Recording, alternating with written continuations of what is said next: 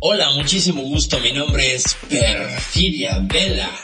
Me apasiona hablar y reflexionar sobre lo que nosotros, la gente real, metida en nuestros avatares, hacemos en materia de sexualidades, relaciones, emociones, identidades, vaya, hasta de los dramas que armamos en el proceso de convertirnos en estas máquinas virtuales que habitan este mundo de ciberseres.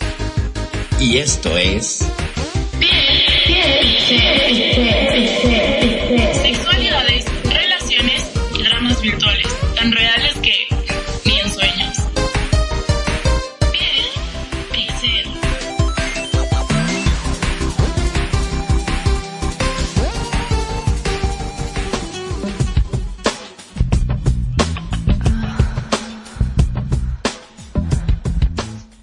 Buenas noches, buenas noches, público de Radio Consentido, sean bienvenidos a la emisión número 60.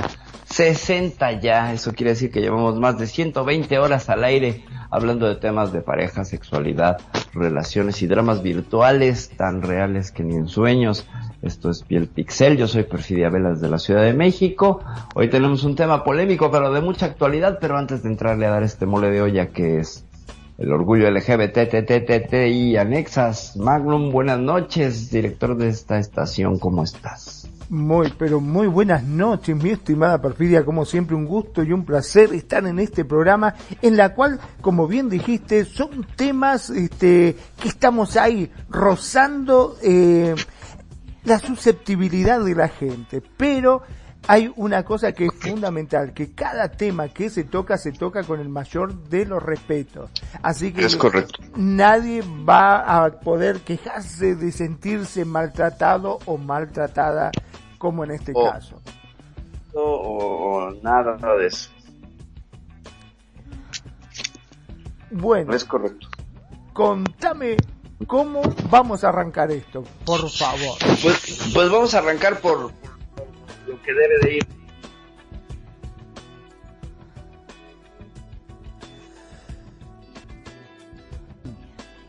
A ver, a ver, me parece que te estoy perdiendo, no te escucho ahora. No sé si estás hablando, ¿Aquí me escuchas? ¿Aquí? ahora sí. No, ya te perdí de vuelta. Aquí ya. Aquí ya mejor. Ahora, ahí está. Ya, sí, sí. ya.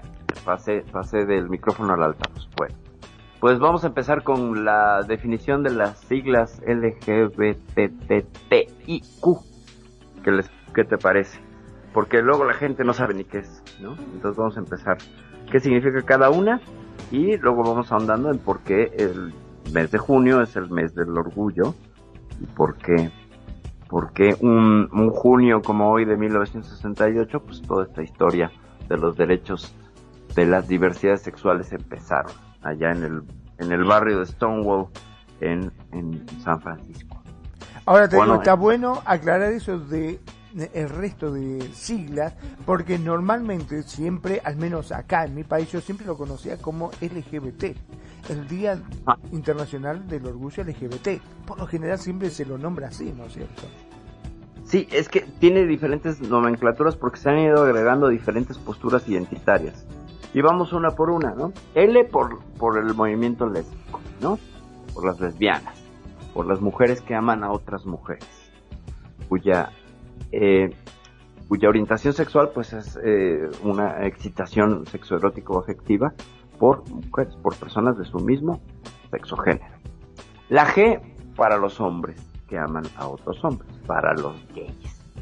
Tanto eh, lesbianas y homosexuales y, y- y gays serían eh, personas que tienen relaciones homosexuales, es decir, con personas de su mismo sexo. ¿Ok? La B es para la bisexualidad, la tan invisibilizada y polémica bisexualidad. Ya ahondaremos en este asunto de la bisexualidad porque pues no está exenta de cuestionamientos y de cosas. La T, la primera T, porque son tres, al menos en la nomenclatura que yo suelo manejar, son tres T's, no una T. La primera T es para travesti, la segunda para transexual y la tercera para transgénero. ¿Ok? Este tema ya hicimos un programa y bueno, pues vamos a tener que ahondar. Claro, Lo como para saber bien cuál es eh, la diferencia, ¿no? Porque suenan Claro, similares, tiene- pero tiene su diferencia. Claro, tiene sus diferencias, ¿no? La I, y vamos a ahondar en cada una, ¿eh? La I es para la intersexualidad, para las personas que poseen una corporalidad que desafía el binomio de representaciones eh, biológicas de macho y hembra. Es decir, habría un, al- am- un amplio espectro de personas antes conocidas y mal llamadas como hermafroditas y ahora son el movimiento intersexual. Todo un tema. Encontraríamos también que la Q es para el movimiento queer, para lo queer, para lo rarito. La Q viene de los estudios queer y pues es lo raro, lo rarito. Incluso lo rarito dentro de lo rarito, ¿sabes? Y este- en este punto nos, nos detendremos pues creo que un poquito más porque están mu- muchísima actualidad. Ahí van a incluirse los géneros no binarios, las personas asexuales, los demisexuales, los bisexuales y un montón de cosas asexuales, pansexuales, en hasta aquí cómo vamos? ¿Qué- Bien, ¿Qué bien, bien, bien, bien. Ya más o menos vamos haciendo este, una idea mm, de la gran diversidad que hay, porque realmente eh, tengo que reconocer que no, no, viste que uno por lo general dice, ah, sí, tengo más o menos una idea, pero se me fue totalmente, no, no pensaba que había tanta diversidad. Esa es la verdad. Es enorme, enorme. Es enorme y yo creo que a raíz de yo lo que llamamos son las identidades Tumblr, que es esta red social que promueve muchísimo el respeto de inclusión, pues identidades que la gente propone como los géneros no los géneros fluidos, los géneros no binarios, los trigénero, etcétera, etcétera, eh, vinieron a- a tomar por asalto pues las categorías identitarias y a añadirles pues complejidad. Y vamos a hablar también de todo este asunto de la crítica la ideología de género y todo. Ya, pues la homofobia y etcétera, ¿no? Todos estos temas que están pues en la mesa. Pero vamos a hacer historia. Vamos a hacer historia. Es el 28 de junio, el día en que hay una redada en un bar eh, Stonewall, en el bar Stonewall, en Nueva York. Este bar era un bar donde se reunían muchas drag queens, sobre todo puertorriqueñas. Ahorita definiremos qué son las drag queens. Y hombres homosexuales, muchos hombres del movimiento Leather, que también haremos una, una aclaración que es el movimiento Leather. Y pues un día les cayó la policía. Ya les había caído la policía muchas veces. Ya eh, eran, eran sujetos de bullying, pues, ¿no? Porque los, llevaban presos porque en Estados Unidos, pues, la homosexualidad estaba prohibida, era un delito. Pero resulta que esa noche la gente se organizó y les dijeron a la policía, pues no, eh, se van, los sacaron a los primeros seis policías que llegaron y montaron una barricada. Y las primeras que se pusieron bravas fueron las drag queens puertorriqueñas y algunas norteamericanas. Y entonces se armó el, zafarrancho porque la policía quería entrar y, y, y la gente pues cerró la calle que, que daba acceso al, al, al bar Stonewall y pusieron una barricada y no podían pasar. Y entonces se armó un zafarrancho de horas. Tuvieron que llamar refuerzos, la policía por supuesto, y llevaron detenidos a un montón de personas. Pero esto puso en el mapa de los derechos eh, humanos la discusión de las formas de la policía, porque pues, después llegaron con más, con más policías y armados más fuertes, ¿sabes? Ya salieron a reducir las armas, no nada más era que con el tolete te daban y ya te subían a la, camioneta. Ya se puso más de gases lacrimógenos. Y la cosa es que a la policía les empezaron a arrojar cosas. O sea, los, los, las personas de Stonewall, que ya estaban hartas de esta persecución, eh, contestaron y entonces arrojaron objetos varios y se descontaron a varios policías. Entonces, te digo, se armó la guerra, la batalla. Y esto pues marcó, marcó una, una un hito. Un no nos dejamos, no está bien que nos vengan a perseguir, no está bien que nos vengan a acosar. Estamos hartos. Ese fue el reclamo. Fue el reclamo. Claro, porque básicamente el, el problema era que no solamente eh, estaban, en, en este caso en particular, ¿no es cierto? Eh, se estaba hablando de la diferencia que hacían con la gente, ¿no? Eh, o sea, precisamente ese era el problema fundamental, porque no es que somos todo lo mismo, No, para ellos no. No, no, no, evidentemente para ellos no. Este, había una, una, una suerte de, de, persecución. Y es que aquí hay que analizar pues la moral que, que, que, reinaba en Estados Unidos en los 60, ¿no? Eh, estamos hablando de una moral influida completamente por el marcartismo, por, por la doctrina esta de América para los americanos, de un país sumamente protestante y muy clavado en la idea de, de una familia perfecta católica blancos, ¿sabes? Sí, sí, sí. muchas veces, este, perdón que te interrumpa, pero a veces la iglesia, no en sí como institución, sino hay gente que son extremadamente, este, extremistas, por decirlo de alguna forma, que eh, se creen, como decimos acá en Argentina, más papistas que el Papa. Ajá, más papistas que el Papa, exactamente. Sí, sí, sí, si la misma institución tampoco es tan exagerada, pues algunos miembros de la misma sí son extremos, ¿no? En algunas de sus, de sus eh, resoluciones. Ahí tenemos el caso del Ku ¿no? Este movimiento que es hombres encapuchados con el cucurucho que pues pelean generalmente sobre cosas raciales, pero también tienen entre sus enemigos a personas de la comunidad LGBT. Sí, básicamente todo aquello que no condice con su forma de pensar. Es correcto que esta forma de pensar pues sería blanco, heterosexual, ¿no? Este, de, cierta zona de Estados Unidos. y gente de bien.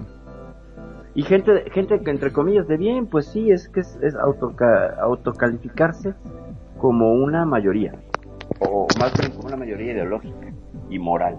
Entonces, pues bueno, el tema es que esa noche del, 28 de julio, pues se dieron todos los, los, los sucesos, se acomodaron para que entrara en la discusión pública el asunto de los derechos de la comunidad. En ese momento era homosexual, ¿sabes? Todo entraba en el mismo en el mismo paquete. Todos eran homosexuales, fueran drag queens, fueran lesbianas, bueno, también hubo muchas lesbianas en, las, los combates, se unieron todos. Y entonces, eh, pues fue tal la presión y tal el, el, este, el, avance de, de, la, de la discusión, que hasta entonces en la Sociedad Psiquiátrica Americana, en su manual de diagnósticos, tenía tipificada la homosexualidad como una enfermedad mental. En 68 se da Stonewall. Y en 73. Bueno, perdón, ¿no? Que te interrumpa, pero eh, estaba puesto como una enfermedad mental. Si vamos un poquitito más para atrás, las mujeres supuestamente tenían el útero caminador con la estericia, ¿no? O sea que ellos arreglaban todo de esa forma. Exacto, y los y los y los negros no tenían alma ni derechos, ¿no? Claro. Entonces, imagínate, eh, claro, en la historia de los derechos civiles, eh, en la historia de los derechos civiles, pues siempre hemos encontrado esta, esta, como pasar la estafeta, ¿no? También algo que influya en Estados Unidos y en ese año es que es la primavera, la primavera de, de, las libertades, ¿no? O sea, estamos hablando de 1968, de un año que marcó al mundo por los movimientos estudiantiles. Malcolm X, Martin Luther King, etcétera, influyen con su pensamiento libertario, pues cristalizan el movimiento Black Power, ¿no? O sea, todo el momento que empezó con Rosa Parks en el creo que en el 57 o en el 67 no estoy muy clara de los derechos de los de los las personas afro afrodescendientes entonces la, la, la discusión y la, la, la mesa estaba puesta. O sea, los 60 son una, una década que tiene esta característica maravillosa de las libertades, de, de, poner y los derechos civiles. Estaba Vietnam, estaba una serie de, de, cuestionamientos al poder, que pues bueno, trajeron todo lo que tenían que traer en materia de derechos civiles, de reconocimiento de derechos civiles, ¿no? Entonces, esto influye tanto que pues la misma, la misma Asociación Psiquiátrica Americana, pues termina, termina despatologizando la homosexualidad. Esa historia también es interesante. Si quieres vemos eso más adelante. Y pues empieza a, la gente empieza a celebrar esta revuelta de, Stonewall con una marcha, con una marcha conmemorativa. ¿Qué sería el Día del Orgullo? ¿no? O sea, ¿qué, celebra este Día del Orgullo? Pues que nos opusimos al sistema, eh, si bien perdimos la batalla, pero fue la. Claro. ahí empieza, que bueno, ha tomado muchas formas, pero ahí ese es el origen, no hay otro, del, del Día del Orgullo. Entonces, hasta aquí, ¿cómo ves? ¿Qué más quieres? Que ahondemos y digamos. Bueno, sí, increíble. Eh, como bien dijiste, fue una forma de llamar la atención, ¿no? De decir, para, momento, estamos acá y vamos a hacerle frente. Ya nos cansamos de que nos pisoteen y de ser, hablando mal y pronto, sus pelpudos porque eran objeto de, críticas, insultos y maltrato gratuitamente. mucha violencia física, mucha, mucha violencia física. Muchos golpizas, mucha, mucha persecución, cárcel, este, ¿sabes? Entonces, pues no, no era algo que la gente estuviera ya dispuesta a tolerar. Hay algunos antecedentes de otras como oposiciones, pero individuales, y esto esto fue que inspiró el, esa revuelta. O sea no no no surgió en ese momento en que les ocurrió ya había dentro de la misma comunidad que permitieron que la, la, la, cosa se cristalizara en Stonewall entonces pues ese es, ese es el, el inicio. Pero vamos a ver en qué fue derivando. Que primero era el movimiento homosexual no había gran diferencia, no había gran distinción y pues también todo venía de categorías que estaban o, o sea, era como eh, una pila, positivo o negativo, eh, o era hetero o era homosexual. Todo el resto no importaba. Exacto, todo estaba, todo estaba, eh, pues metido en el mismo cajón, ¿sabes? Todo estaba en el mismo, mismo cajón. Y entonces, ¿qué, qué, qué, qué procedió? Que las identidades fueron avanzando. Y las definiciones fueron avanzando de la mano de uno, de la, de la clínica y de la, y de la, de la actividad social, o sea, las personas fueron definiéndose. Entonces, no sé, Magnum. Sí, indudablemente eh, es increíble este, cómo se puede llegar a tanto, ¿no es cierto? Qué cerrada, vos fijate, tiene la mente. Eh, en, bueno, estamos, está bien, estamos hablando en la década de los 60, ¿no? Bueno, casi 70 ya, porque estaba ahí, 68 fue este, más o menos, en la cual este, básicamente era todo blanco, negro o eras este, lo que ellos decían y si no de lo contrario te encasillaban en lo malo, bueno o malo. No había término medio. E, era, eran pues enemigos del, del American Way de esta forma. Eh, es que hay que hablar de heterocentrismo y hay que hablar de un montón de cosas con este tema. Hay que hablar de un montón de cosas. Que iremos ya. Este... Estaría bueno, entonces, si te parece bien, ir definiendo las siglas de cada uno que, que son. Porque habíamos dicho, sobre todo el tema de los trans, que hay 3T ahí que confunden un poco. Va, un poco mucho, ¿no? Yo después de haberme aventado 20 años de activismo en el tema trans sigo confundida, así que no, no, no les garantizo que lo vayan a entender muy bien. No, así es fácil, pero a la vez difícil. Pero vamos parte por parte, ¿no? Primero, eh, la L de las lesbianas, ¿no? De, de dónde de dónde surge y parte toda esta eh, idea de, nombrarse con la preferencia de una isla, porque lesbianas viene de la isla de Lesbos, una isla en la mitología griega que se supone que era habitada por mujeres que amaban a otras mujeres. ¿De dónde viene la Mujer Maravilla? Es correcto, eh, de hecho creo que la reina era Safo, y entonces de ahí viene que, que lo sáfico se remita y hable de el amor entre mujeres. El amor entre mujeres que, bueno, pues ha tenido muchísimas representantes a lo largo de la historia que han sido, pues, mujeres sumamente trascendentes, ¿no? Que aportaron un montón y que, por ejemplo, las lesbianas, pues son, hey, Dame, un segundito, RL. Sí, sí, como no, vaya tranquilo. La verdad que es increíble y por demás interesante todo este tema y todo lo que es eh, esta movida, ¿no? Em, mientras este, va RL vamos a hacer un, pequeño repaso de lo que estuvimos hablando. Em, estamos hablando sobre el Día Internacional del Orgullo LGBT que sería lesbiana, gay, bisexual y transexual, también conocido como el Día del Orgullo Gay, que se celebra cada año el 28 de junio y consiste en una serie de eventos que los distintos colectivos realizan públicamente, sobre todo para luchar por la igualdad y la dignidad de las personas gay, lesbianas, bisexuales y transexuales.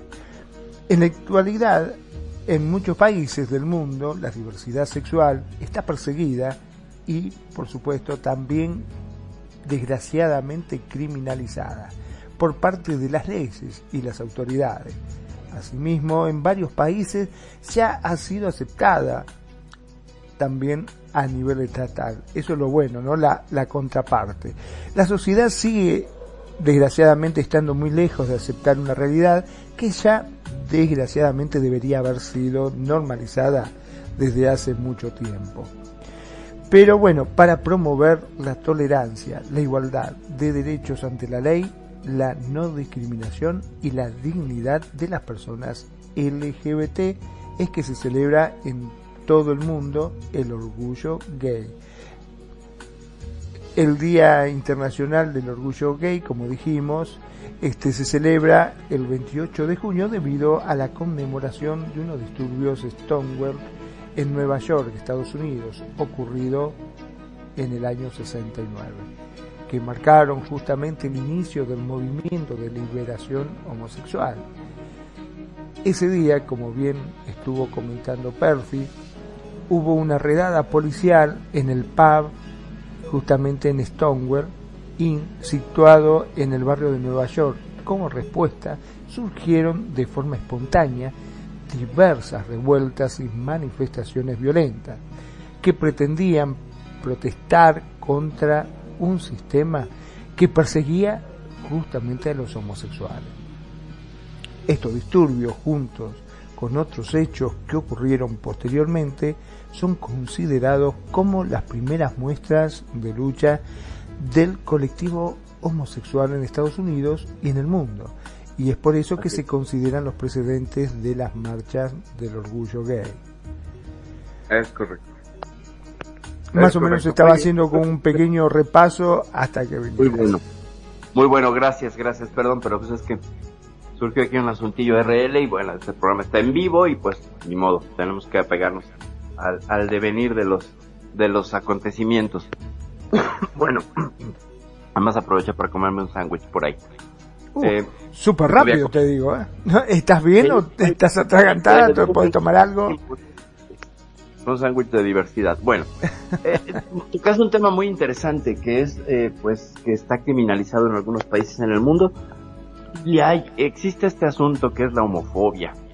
El Día Mundial contra la Homofobia se celebra todos los 17 de mayo, a partir creo que hace como 15 años que se celebra, pero el tema de la homofobia que sería este miedo irracional a las personas que que serían de la diversidad, porque ya la homofobia englobaría pues a, estas letras, a todas estas letras, y que son los actos de violencia, que en muchos casos es violencia, violencia fatal contra las personas, la diversidad.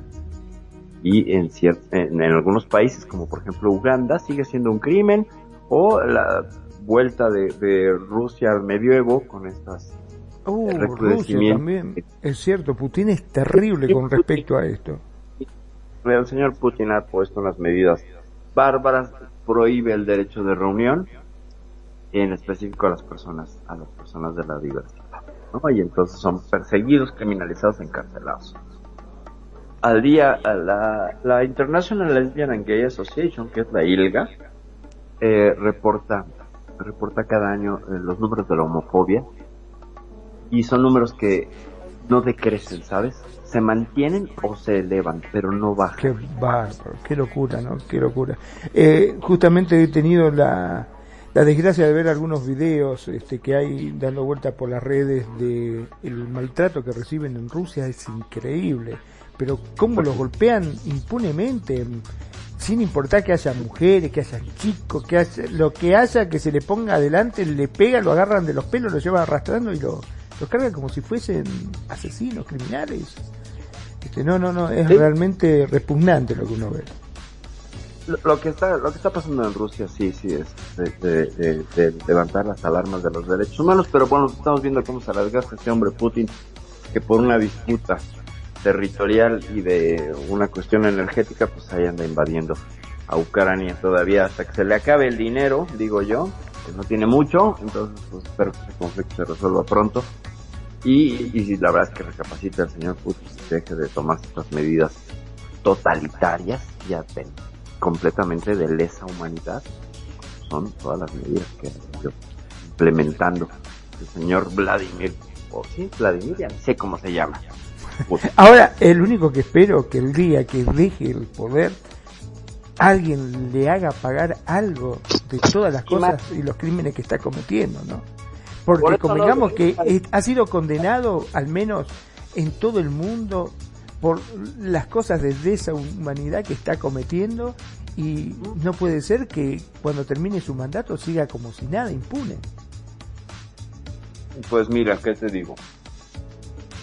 es probable que sí, que se vaya a, a, su casa, como muchos dictadores, ¿no? Ahí tienes a Pinochet, ¿no? A Pinochet nunca lo enjuiciaron, nunca nada, o no sé si lo enjuiciaron, no me acuerdo. Creo que sí, un español lo intentó enjuiciar, lo enjuició. Pero pues se murió en su casa. Tranquilo, sí, sí, eso es cierto.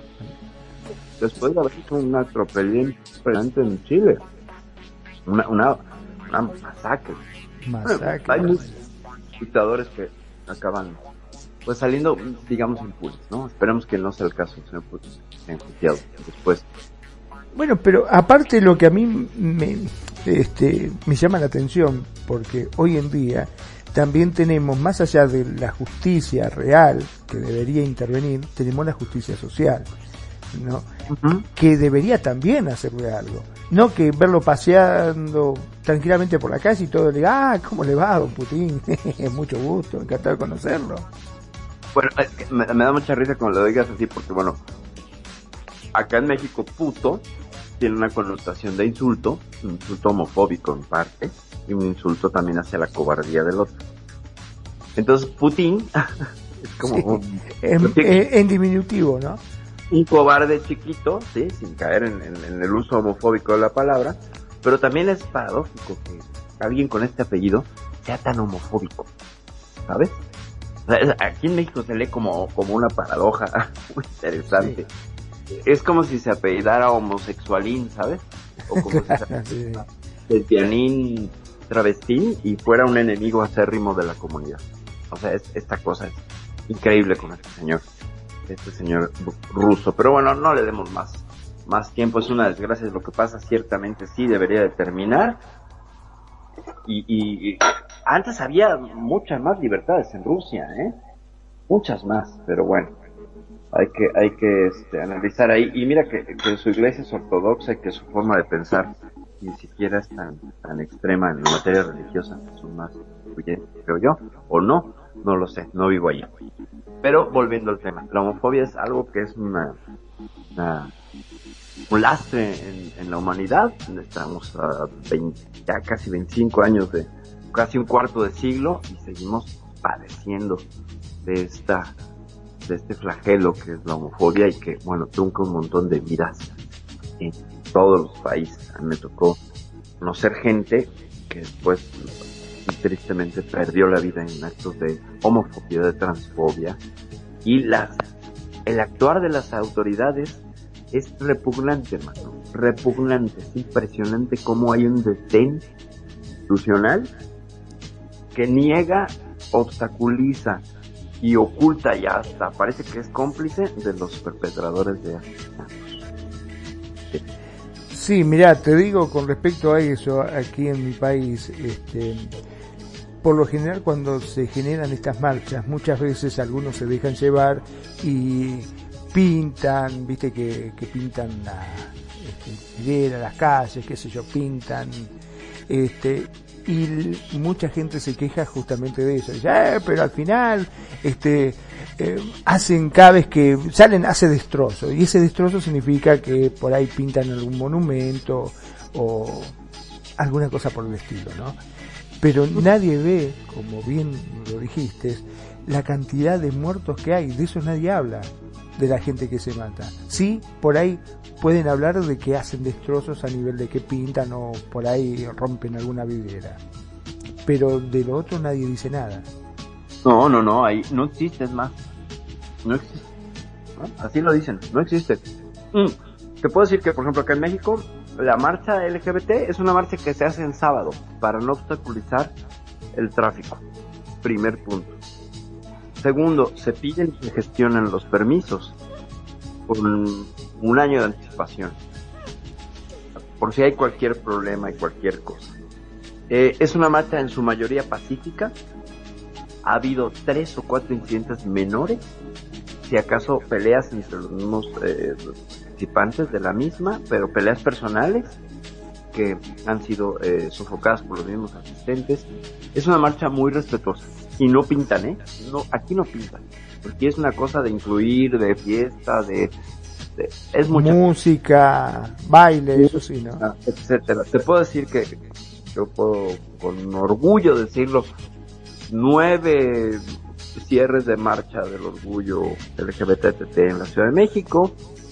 Eh, participé en el programa artístico con mis bandas cantando y tuve la fortuna de en los concursos de cartel que convoca la marcha de ganarlo dos veces en el año 86 y en el año 92. Bueno, en 96, 97 y 99 en 2002. Esos dos años tuve la oportunidad de, de, ganar el afiche que, que, convocó a la marcha, luego te los pongo para que los veas. Así que la nariz la tuve bien metida, me llamaron incluso a conferencias de prensa para presentar los comités organizadores, para presentar al comité organizador. Nunca fui parte del comité organizador, era demasiado desgaste. Y yo veía que acababan más locos de lo que ya estaban mis pobres compañeros, pero eh, básicamente era eso, ese era, el, tema.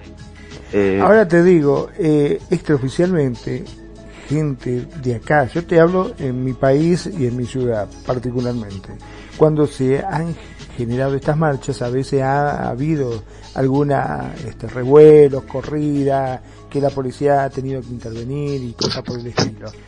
Y gente que estaba en la marcha, que eran conocidos, este, me llegaron a, comentar que esos muchas veces son los mismos policías de civil infiltrados que generan disturbios a propósito como para poder este, darle la pauta que ellos repriman porque normalmente, como bien lo decías, acá se empiezan las marchas con muchos colores, este, mucha música y baile, y todo se viene llevando bien hasta que de golpe y porrazo pasa algo que viene la policía y tiene que reprimir.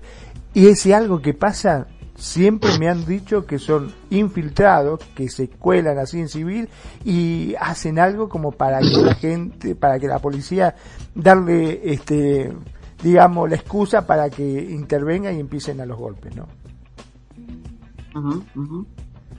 A ver, eh, voy a aprovechar para saludar a mi bro renegado, que tiene media hora aquí en el estudio y me reclama que no le he saludado, bro, precioso. Gracias, gracias y nos dice que no es verdad lo del respeto y argumenta que eh, que algunos muestran el miembro y que bueno eso es una falta de respeto. Algunos bro no todos no toda la marcha va desnuda enseñando el miembro algunas personas. Entonces en general es una marcha respetuosa en general. No es nada más porque es 5 o 6 muestran el miembro. Es más te puedo decir 15 mm, marchas debo haber visto a tres o cuatro personas en ese, en ese, en ese move. Entonces, que no niego ahora, los medios de comunicación, y me tocó verlo, toman fotos de la gente que va caminando sobre la banqueta para que se vea menos gente. Esa es una, esa es una directriz que les manda a los medios de comunicación. Que tomen donde haya menos, menos gente, para que se vea menos gente. Y dos, escandaloso sea el atuendo o la representación o más se preste para, para hacer sorna y ridículo de esas imágenes, son las que publican. Entonces, ciertamente hay, hay un sesgo ¿no? O sea, no niego que sí hay personas, bro, que sí van desnudas, algunas sí, porque también hay, dentro de esos colectivos hay colectivos nudistas que casi no levantan la cabeza, pero son parte de la diversidad. Hay gente que lucha por los derechos del nudismo. No abiertamente como los derechos gays y no vemos que alguien maten por andar encuerado, pero ciertamente sí es un reclamo el nudismo dentro de los reclamos que hay en la diversidad, como también las personas del BDSM, los practicantes del BDSM, están representados y llevan su bandera, pues son súper conocidos los colectivos de osos eh, dentro del movimiento gay, que son hombres que, son barbudos, altos bikers, que aman a otros hombres. Y entonces andan en esa, en esa, en ese mood. Hay un, es un crisol de diversidades y puedes ver un montón de cosas. Pero bueno, en general, yo no vi tantas personas. Y anduve del tingo al tango, ¿eh? De un lado a otro de las marchas me tocó ciertamente alguna vez guiar la marcha con, con un colectivo. Nosotros nos tocó abrir y guiar el ritmo y el paso y todo y bueno, no sabes, es una locura.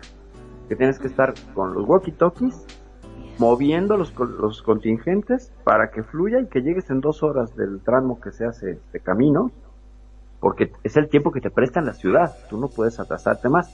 Siempre se sale de las manos, ¿por qué? Pues porque tú convocas una marcha de 80 mil personas, te llegan 200 mil.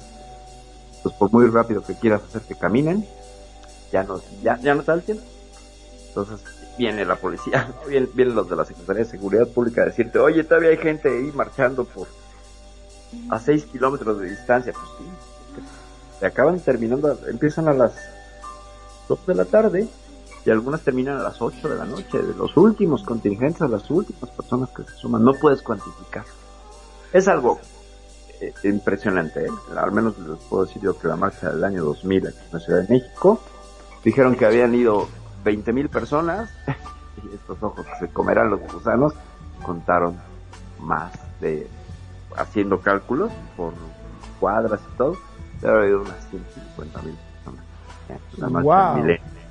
Sí, no, no, una barbaridad. Y eso no es nada con las marchas de Sydney, con las marchas de San Francisco, donde llegan a casi el millón de personas. Te digo que aquí en, en mi ciudad, por ejemplo, este, me llamó la atención porque yo justamente estaba trabajando y quise cruzar y, pasaba la marcha, que cada vez hay más familias que las acompañan, familias completas con chicos y todo que van agarraditos como si fuese un desfile de carnaval, este, así caminando despacito junto con, con todos, ¿no? Este, es el apoyo que van familias completas con chicos, con todo, tranquilo, caminando. Sí, sí, ah, no, bueno, va mucha familia, mucha familia heterosexual, eh, claro, sí, sí, es, eso, Ciertamente es como una fiesta. El, el, ese es, es que hay, mira, hay, varias formas de, de, mm, de, hacer tu marcha. Eh, en general, es primero es una propuesta que va hacia la protesta, a retomar el espíritu de protesta de los disturbios de Stonewall. Al principio, eh, las marchas eran así, muy politizadas en los setentas traían muchas consignas, mucho política, mucha política, mucho reclamo, mucho del cuerpo es política, etcétera. Pero conforme fueron eh, fortaleciéndose y robusteciéndose los negocios del dinero rosa, como son calificados todos los negocios de la diversidad, empezaron a meter camiones, trailers, eh, con música, con gente, etcétera, ¿no? Me tocó yo trabajaba decorando esos esos trailers cada junio me contrataban para decorar un par de trailers que rentaba un lugar que se llamaba el almacén y el taller y era una cosa bárbara no sabes la cantidad de dinero que se gastaban para que la para que la la marcha pues fuera lo más lo más sonora y lo más eh, festiva posible. Entonces empezaron a chocar los dos conceptos, los que pretenden ser muy políticos con los que pues son fiesta.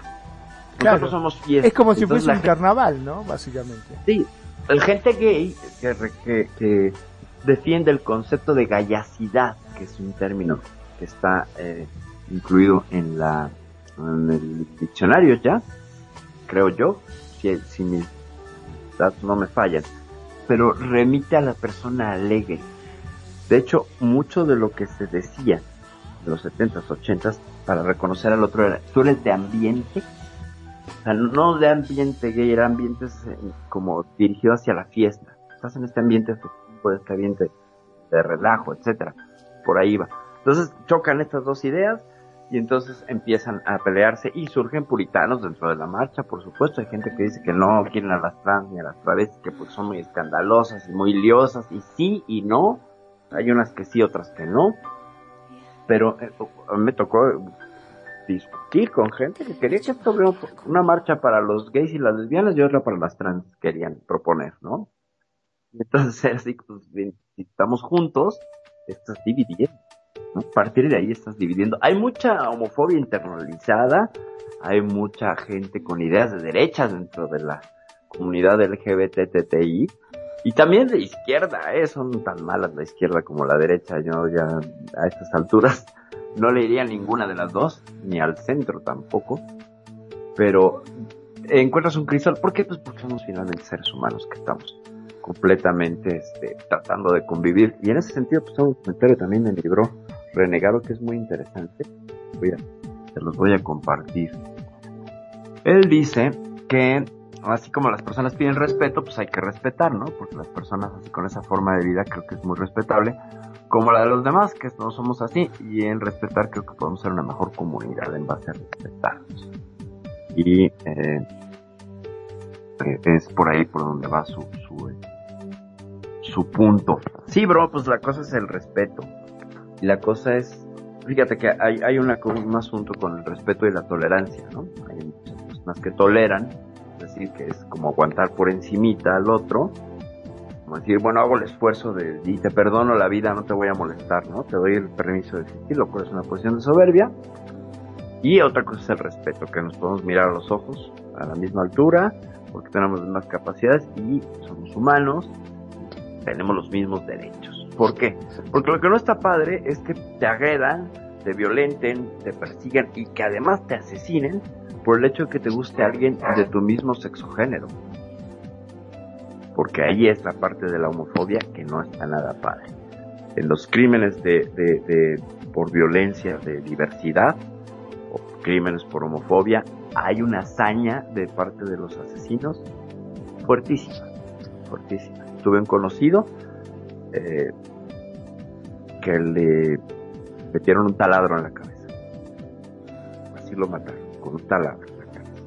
Ay Dios, qué cosa horrible, aparte qué doloroso. Ah, ¿Cómo se puede ser tan malo, tan malo?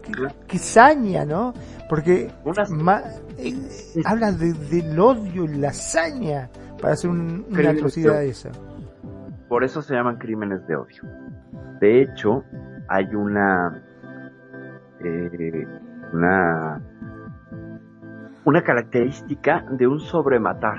O sea, no es que le des tres puñaladas y ya se murió, no, le dan 40. Le dan 60.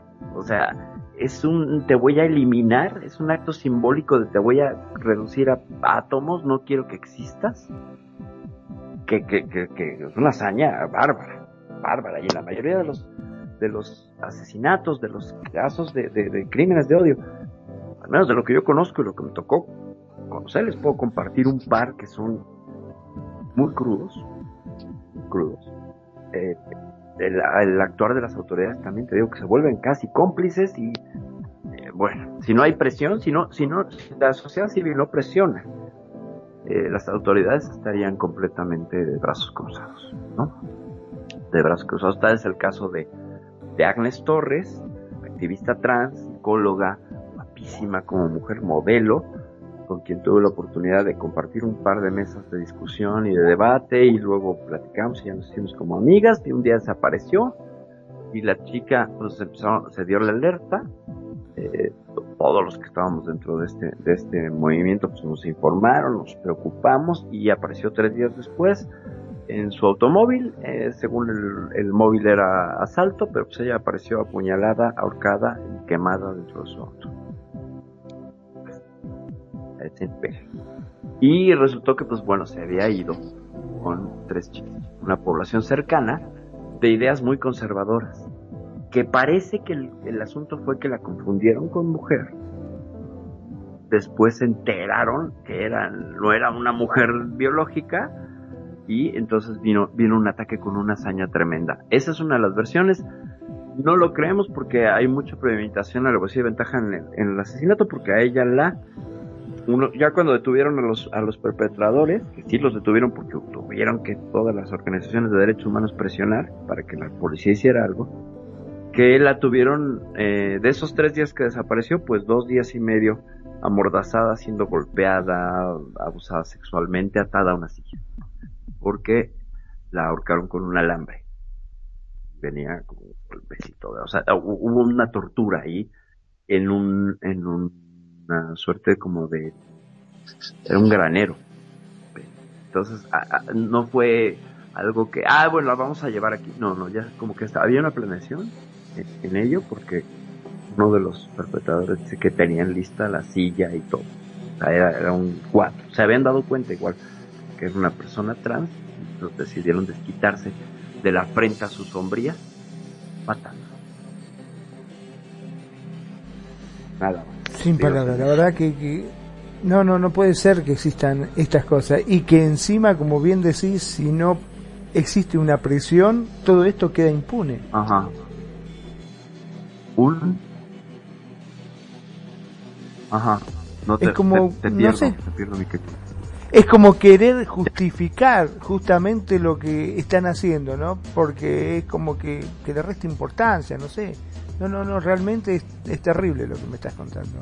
Que necesiten sí o sí que le metan presión como para poder este llegar a que se estudie el caso y que traten de encontrar culpables, porque si no existiese esa presión, queda como que desapareció y bueno, desapareció. Listo, se terminó. Como decimos acá en Argentina, muerto el perro, se terminó la rabia. Ciertamente, ciertamente porque eh, le damos la bienvenida a mi, a mi cuñada Kenya, preciosa. Gracias por, por llegar aquí. Bienvenida. Bueno, es que, mira, ese fue un caso, ¿eh? Ese fue un caso de, esta niña.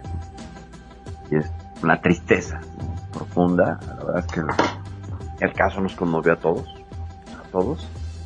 Y yo te puedo contar gente mucho más cercana, gente que conviví no una, sino 20, 25 veces, que de la noche a la mañana desaparecía. Y pues aparecía tirada en un canal, golpeada, apuñalada, así. O sea, yo tenía la paradoja de vivir en una ciudad que tenía leyes muy inclusivas. Aquí en la Ciudad de México tenemos leyes que protegen la diversidad permitan a las personas cambiar su nombre en su acta de nacimiento, que castigan la homofobia. Y también tenemos una ciudad que, es la más peligrosa para las personas trans en el mundo, ni siquiera en Brasil, eh, que es el país número uno con, mayores crímenes por transfobia. Bueno, si nos vamos ya específicamente ciudad por ciudad, la Ciudad de México, la ciudad más mortal para ser trans al menos a esto de unos datos de hace 5 o 6 años, ya no revisé más a mi salida del, activismo, pero sí es una ciudad súper peligrosa, súper peligrosa. O sea, hay zonas donde puedes caminar perfectamente tranquila y otras donde, donde es mucho el riesgo. Aunque muchos de los asesinatos y ataques vienen de gente conocida, no son ataques de grupos como sucede en Europa, de grupos de odio grupos de, de supremacismos blancos, etcétera, etcétera. Eh, son, son gente conocida. Son gente. Entonces, No sé, Magnum, ¿cómo ves? ¿Hasta aquí? ¿Quieres andamos con otro caso de homofobia o...? No, la verdad que terrible. Ya con lo que contaste, me dejaste, no sé si voy a dormir esta noche, este, porque es terrible. La verdad que, que pasen estas cosas, este, es horrible y más con esta hazaña y que la gente que cometa estos actos se crean que son impunes, ¿no? Que, que, están haciendo bien las cosas, porque en cierta forma da a entender eso, pero bueno, es aberrante todo esto. Eh, me gustaría que al final, justamente antes de que te interrumpieran, eh, ibas a, a, comentar un poquitito lo de las siglas TTT. Ah, las tres T's, ok. Exacto. Vamos con... Mira, las tres T's corresponden, como ya lo dije, a travesti, transexual y transgénero pero podría ser reducida a una sola tela de transgénero. Transgénero es un término sombrilla que puede servir para englobar travestis, transexuales y transgéneros o para determinar una posición identitaria en sí misma. Vamos con las diferencias. Porque parecen eh, igual. Yo que no entiendo nada. Eh... Igual, no. Pero, pero, pero, pero, pero no es lo mismo. Vamos a empezar de lo de lo particular a lo general para tratar de entender. Una persona travesti es aquella persona, generalmente un hombre biológico, macho biológico, que utiliza prendas de lo que entendemos como propio del otro género, prendas, manierismos, actitudes. Es decir, el travestismo se dice no se disfraza. El travestismo se apropia, esa es la palabra, se apropia de elementos definitorios, culturalmente definitorios, como la falda, el cabello largo, el maquillaje, los tacones, bla, para una postura identitaria. ¿Ok? O sea, la persona travesti. Pero puede ser hétero. Algunos pueden ser fetichistas, algunos lo usan por una excitación sexual pero hay un travestismo identitario, o sea, hay un travestismo que dice, yo me siento así, como brincando de un género a otro y regresando, lo que serían los cross-dressers, los del vestuario cruzado para el entendimiento de las categorías norteamericanas, y sería temporal. Claro, porque vos sabés que justo con respecto a esto, me quedé con eh, un capítulo que vi justamente en History, en la cual eh, había un hombre que tenía casado, con su familia, todo, pero le gustaba vestirse de mujer. Le gustaba, el tipo era un heterosexual, amaba a su esposa, todo, pero le gustaba vestirse como mujer. Y de hecho, eh, primero lo hacía a escondidas, ¿no es cierto? Hasta que, bueno, un, un revuelo, lo metieron preso y este, justamente la mujer se enteró y llegaron a un acuerdo y lo dejan y salen juntos. O sea, sale la mujer, el hijo y él como mujer así vestido como mujer, eh, este, sin ningún problema. Pero él dice, yo soy hetero, no, no, no me siento travesti, pero me gusta vestirme de mujer.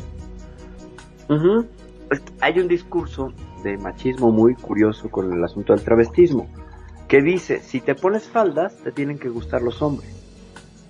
O sea, eso es reducir a las mujeres a un objeto, ¿eh? Un objeto de, que, que es deseante en función de lo que usa. Es decir, si yo traigo faldas y tacones, me tienen que gustar los hombres, porque como la posición es la que socialmente o la culturalmente, voy a usar comillas muy grandes, estaría sometida a la otra, comillas muy grandes, eh, entonces el deseo surge por allí. Luego entonces, si te pones faldas, eres homosexual. ¿Por qué? Pues porque como es un desafío a la masculinidad, como la masculinidad, pues estamos en pañales hablando en términos de masculinidad. La masculinidad no hay hay muy pocos estudios, hay muy pocos, eh, se ha invertido muy poco dinero en definir la, la masculinidad, tratar de, de, de, entenderla, de dónde viene. Como hay pocos estudios tratando de entender qué es la heterosexualidad más allá de su función reproductiva. Porque finalmente las personas heterosexuales se casan, se enamoran, etcétera, pero no para tener hijos. Se casan por un montón de cosas más. No es el fin de las parejas heterosexuales tener hijos, algunas sí, otras no. El placer también es una cuestión que atraviesa el estar en una relación heterosexual. Entonces, pues hay, muchos estudios ahí que faltarían o que no, no, se ha, no se ha avanzado, se ha avanzado más en tratar de entender qué es la homosexualidad, en tratar de entender qué es la transexualidad, en tratar de entender qué es eh, la identidad, ¿no? O, la intersexualidad. Entonces, pues eh, eso sería para la persona travesti. Pero la persona transexual, es un tema todavía más, todavía más este, amplio, eh, en el cual eh, implica que mi cuerpo, o sea, la persona travesti tiene una identidad de género y por identidad de género vamos a entender como la percepción íntima, intimísima de quién soy, de dónde estoy en el mundo, cómo me identifico con mi, si mi cuerpo me hace sentido o no me hace sentido. Quiero modificarlo de alguna manera. Esta cuestión de pelea con el cuerpo podría ser un poco cultural, pero parece que hay indicios que tienen que ver con un desbalance en los baños hormonales en el momento de la gestación. Entonces, eh, una persona transexual buscaría desde un cuerpo, ya sea masculino, femenino, macho o hembra de nacimiento, cruzar esa barrera corporal para adaptarlo a una realidad sociocultural. Es decir, en mi cabeza, yo que nací con un cuerpo de macho, en mi cabeza me percibo como una, como una hembra social. No puedo decir hembra biológica porque carezco de estructuras gonadales y genéticas, etc. Pero el ser mujer es una construcción sociocultural. El ser hembra es biológico. Las funciones de la hembra y del macho son biológicas, están determinadas y es eh, algo que podríamos andar también muchísimo, pero para entenderlo y resumirlo. El ser hombre y ser mujer son cuestiones socioculturales. ¿Por qué? Porque tienen que ver con los roles de género, con las expectativas que tienen cuando yo nazco y tengo un pene, y entonces dicen, ah, bueno, le va a gustar el fútbol, le van a gustar las niñas, va a gustarle el color azul, etcétera. Si hubiera nacido con una vagina, una vulva, bueno, le van a gustar las muñecas, va a cocinar, todo eso es género, todo eso es género. Así que las personas que dicen que la ideología de género, que esto viene de una diatriba del Papa Francisco en 2010, que dijo que las personas trans eran como una bomba atómica para la familia. Y ahí empezó todo el bullying y la wow. de identidad de género a las personas Una bomba terrible. Ahora, pregunta, ¿no? Porque siempre se habla del hombre que se caracteriza como mujer. ¿La mujer que se caracteriza como hombre también es travesti o transexual? Es que aquí, aquí hay, aquí hay una, una, una cosa muy interesante. El travestismo estaría, fíjate, incluso el mismo Alfred Kinsey, en su estudio sobre las sexualidades humanas, hace, eh, él pone en la mesa que el 75% de los encuestados sobre el tema de travestismo era heterosexual. O sea, les preguntó a las personas travestis, bueno, ¿tú cómo te consideras? ¿Homosexual, bisexual? ¿Sabes? Que sale el 75%. Es un número altísimo. Altísimo. Entonces esto puso los focos sobre esta comunidad crossdresser o, de este hombre que citas el caso del History, que es heterosexual, le gustan las mujeres, pero le gusta vestirse como, comportarse como una por momentos. Entonces definamos al travestismo como algo temporal. Es temporal. Esta cruce de la barrera de los géneros es temporal. En el caso de una persona transexual es permanente. O sea, yo busco como si fuera un destino, como un viaje de una ciudad a otra. Bueno, hay quien se queda a medio camino, se regresa. es el travesti. Va o llega a la ciudad aquella y dice, yo aquí no voy a habitar me regreso. Pero me gusta la ciudad, está padre. Aquí voy a pasar unas vacaciones, me regreso. Lo de quedarse medio camino no lo tomen en cuenta, no va. Pero la persona dice yo decido radicar acá. Yo decido quedarme acá. Es permanente. ¿Por qué? Porque quiero ajustar mi cuerpo a lo que mi mente me dice quién soy. Y este asunto es súper debatible porque la gente dice, es tu cuerpo el que manda no puedes ir en contra de tu cuerpo, no puedes ir en contra de tus gónadas, no puedes ir en contra de si naciste con pene no vas a ser nunca una mujer. Claro que pueden ser mujeres, porque es una cuestión cultural. Biológicamente quizás no. Aún la ciencia no llega tanto, pero va para allá, que vuela. Cada vez más. Ya podemos hacer edición genética. Al rato a lo mejor hasta va a haber transexualidades a su costume que compres en la, en la farmacia. ¿Quieres cambiar de género? ahí tienes todos los herramientas para que incluso a nivel cromosómico lo puedas hacer. Ahorita no. Pero en algún momento supongo que la ciencia tenderá por allá porque hay un montón de mercado para ello, además. Entonces, esto con travesti y transexual. El transexual quiere un cambio, la persona transexual quiere un cambio. Y las mujeres, las mujeres casi no hay travestis entre las mujeres. Casi no las hay. Sí las conozco, pero casi no las hay.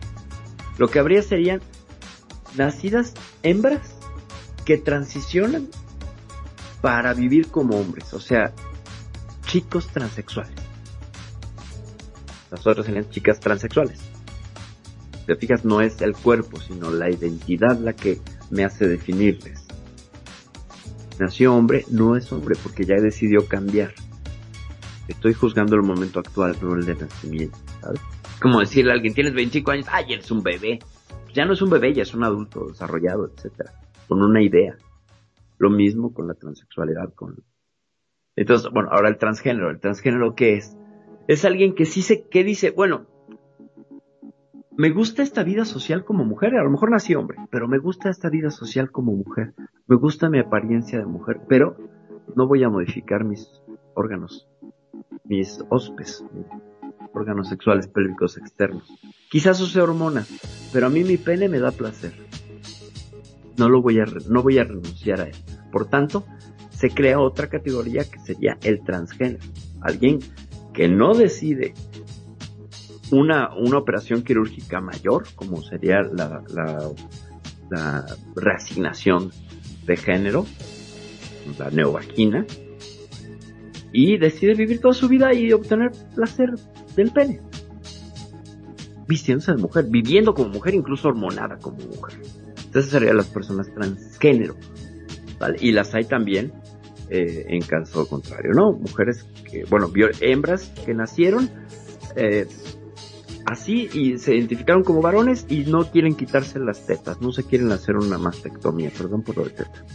No se quieren hacer una mastectomía.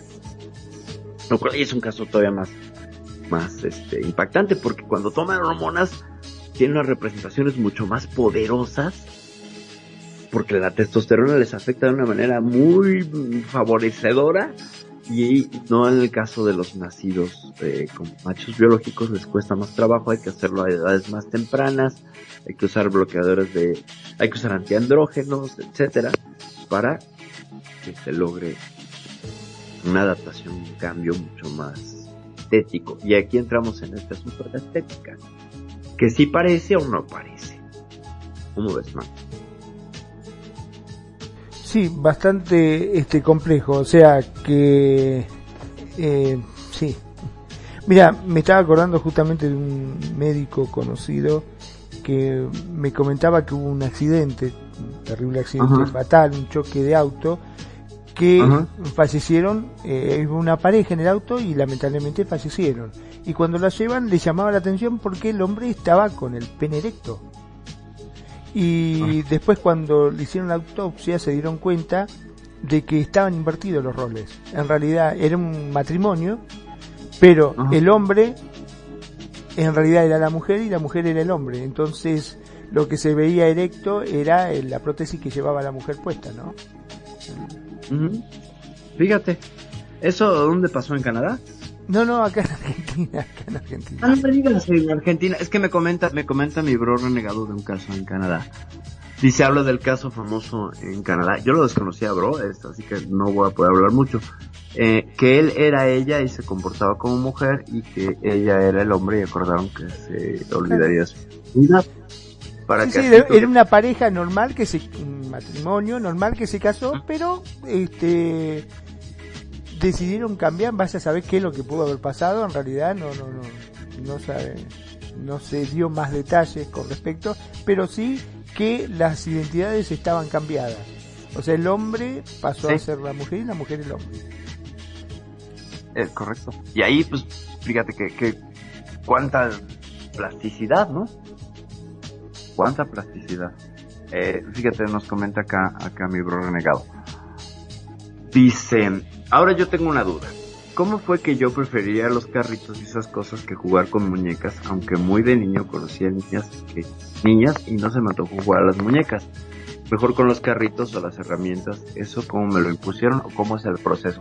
Es un asunto complicado, bro, porque hay una parte de imposición y hay otra parte que sí, sí resuena con la con los intereses neurobiofísicos y con intereses que están dominados por las hormonas. Por ejemplo, es mucho más atractivo para alguien que tiene una alta cantidad de, testosterona, llámese los niños, explorar, salir, eh, moverse, jugar, competir, ¿sabes? Me remitiría al caso viejísimo de los tactismos y los topismos en la secundaria, entonces este ejercicio que te avientan la pelota y si tú cierras los ojos, que tienes algo de femenino y que si no lo cierras tienes algo de masculino, ¿no? O sea, te mantienes firme. Y son cuestiones como enrollar la lengua, hacerle taquito a quien puede y quien no puede, ¿no? O sea, pueden arrojar una pelota y reaccionar una mujer perfectamente con los ojos abiertos, si no, no habría mujeres jugando voleibol, no habría mujeres jugando el fútbol, también hay arqueras. ¿sabes? El fútbol, claro, además que vemos cada vez más, más desarrollo de estos deportes. Entonces, eh, por ese lado, a veces la biología la podemos acomodar. Pero como la cultura está moldeada para que el poseedor del pene se comporte de cierta manera y sea recompensado por ese comportamiento y no vulnerado por hacer lo contrario, yo te lo puedo decir a mí me gustaron los cochecitos, sí o sí, claro, me gustaba jugar con soldados, sí o sí, pero también me gustaba jugar con muñecas. Claro, y yo anhelaba una muñeca, pero no me atreví a decírselo. No, yo no me atreví a decírselo. Pero por, otro lado me dejaban el cabello largo y entonces me metían continuamente en situaciones que me decían, ay, qué linda niña, oye niña esto, oye niña el otro, oye niña aquello. y entonces así de, bueno, ¿no? O sea, no me dan mi muñeca, pero me ponen en esta situación, que era como, no me lo cuestionaba así, pero sí era un poquillo complicado. Entonces, una parte sí nos la imponen porque es un, los niños no lloran, por ejemplo, esto es una imposición social, es un mandato de género. Los niños no lloran. No llores, pareces niña, ¿no?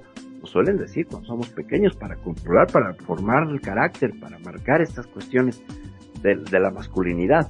No llores, ¿no? Yo siempre he preguntado, bueno, no va a llorar un hombre si tiene lagrimales? Si no los tuviera, te lo creo. Pero también intentaría. Mostrando que tiene esa posibilidad de la sensibilidad. Entonces lo que hacemos es de pronto encasillarnos y meternos en estas cajas de mandatos de géneros y la mujer tiene que ser abnegada y cuidar a su hombre que ya se ha moldeado mucho, ya se ha modificado mucho.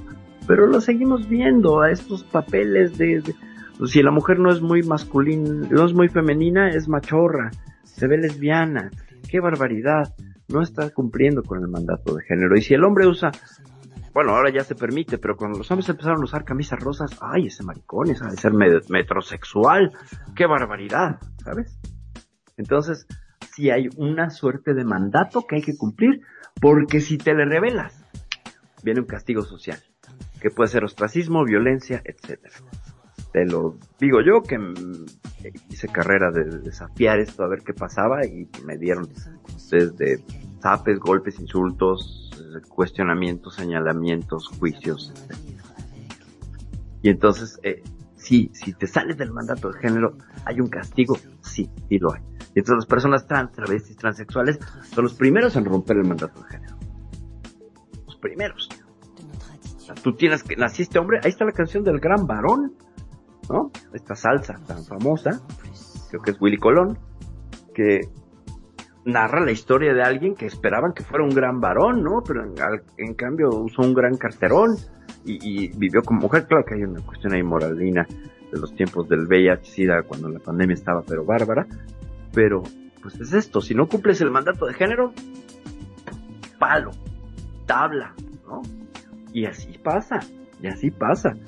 Yo no conozco una sola persona trans, travesti, transexual que no te cuente una historia de discriminación en la familia. de rechazo en la familia, o de rechazo laboral, o de rechazo con el círculo de amigos. sigue siendo transgresor, sigue siendo muy confrontante. ¿Cómo te atreves si te es tu cuerpo? ¿Cómo lo estás rechazando? Es una de las primeras cosas que dicen. ¿No estás de acuerdo con tu cuerpo? Pues no, no estoy. Como no está de acuerdo la mujer que se hace una liposucción. Derecho al cuerpo. Y ahí no decimos nada. Ah, bravo, que bien se ve, bajó de peso. Por ese lado somos bien doble moral la, sociedad. ¿no? Ay, ese hombre hizo eh, por ponerse más musculoso y todo. Es un rechazo al cuerpo. Aunque cultives tu cuerpo, estás haciendo uso de una tecnología disponible para verte mejor o para verte de alguna manera. Por tanto, yo podría también argumentar, no aceptas tu cuerpo, lo modificaste, te verás mejor, cuerpo, tu cuerpo original, no venía así de musculado. Tú trabajaste por él. Tú lo pusiste así. Luego entonces, estás moviendo del cuerpo con el que naciste. Y es el mismo argumento para las personas Te estás moviendo de tu cuerpo, qué barbaridad. Pero como el otro no es una cuestión sexual, no es una cuestión identitaria, pues te, choca y te mueve, ¿no? Entonces, basta ahí. Y a ver aquí, mi bro? Debería de ser aceptado, dice mi bro. Pues sí, el asunto es que tendría que ser más bien no tanto como una imposición, ¿no? Porque es un, es un, este, es una bronca. Claro, claro. Es que, fíjate, o sea, hay una, hay una, claro, o sea, finalmente se va a valer siempre y cuando, porque me dice que, él, nos pone en libro el ejemplo de un chico obeso que se pudo haber puesto a hacer mucho ejercicio para verse mejor. Claro, sí. Pero fíjate cómo hay una, hay una, ahí hay una razón, que es evadir una, una discriminación que tenemos con las personas obesas, que también esa es otra, no deberíamos de burlarnos de los obesos, ¿no? Ya casi no tanto, ¿no? Ya hay una corrección política ahí, pues interesante, pero sigue habiendo un dejo del, no, ay, el gordito simpático y, ay, qué padre, no, pero, pero sigue siendo el juicio sobre el cuerpo, sobre la masa muscular. Y si te, y, ponte a hacer ejercicio te verías mejor y bueno, toda la gordofobia que pasamos, que incluso a nivel institucional hemos visto, ¿no? O sea, el nuevo enemigo resultó ser el obeso. La diabetes, son los culpables de la diabetes. Porque estás gordo te va a dar diabetes. Tanta gordofobia que surgió hace unos 8, 9 años, que llegó a nivel institucional, al menos aquí en México. Entonces, con los cuerpos, nos encanta meternos con el cuerpo del otro. Nos encanta decirle cómo tiene que ser, ¿no? Y, y yo pienso que es libre elección de cada quien, que está bien, que está muy bien a ver, tenemos más comentarios.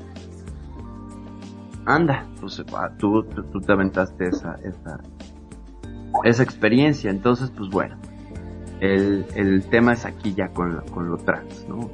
quedó claro, los enredé más, fiel a mi Bien, bien, bien, no, no, bien, bien, bien.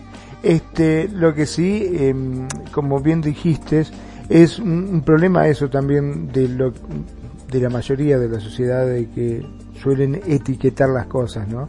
Eh, el que es gordito porque es gordito, el que es lindo porque es lindo, el que es feo porque es feo, eh, siempre hay algo este que te, que te van a decir, ¿no?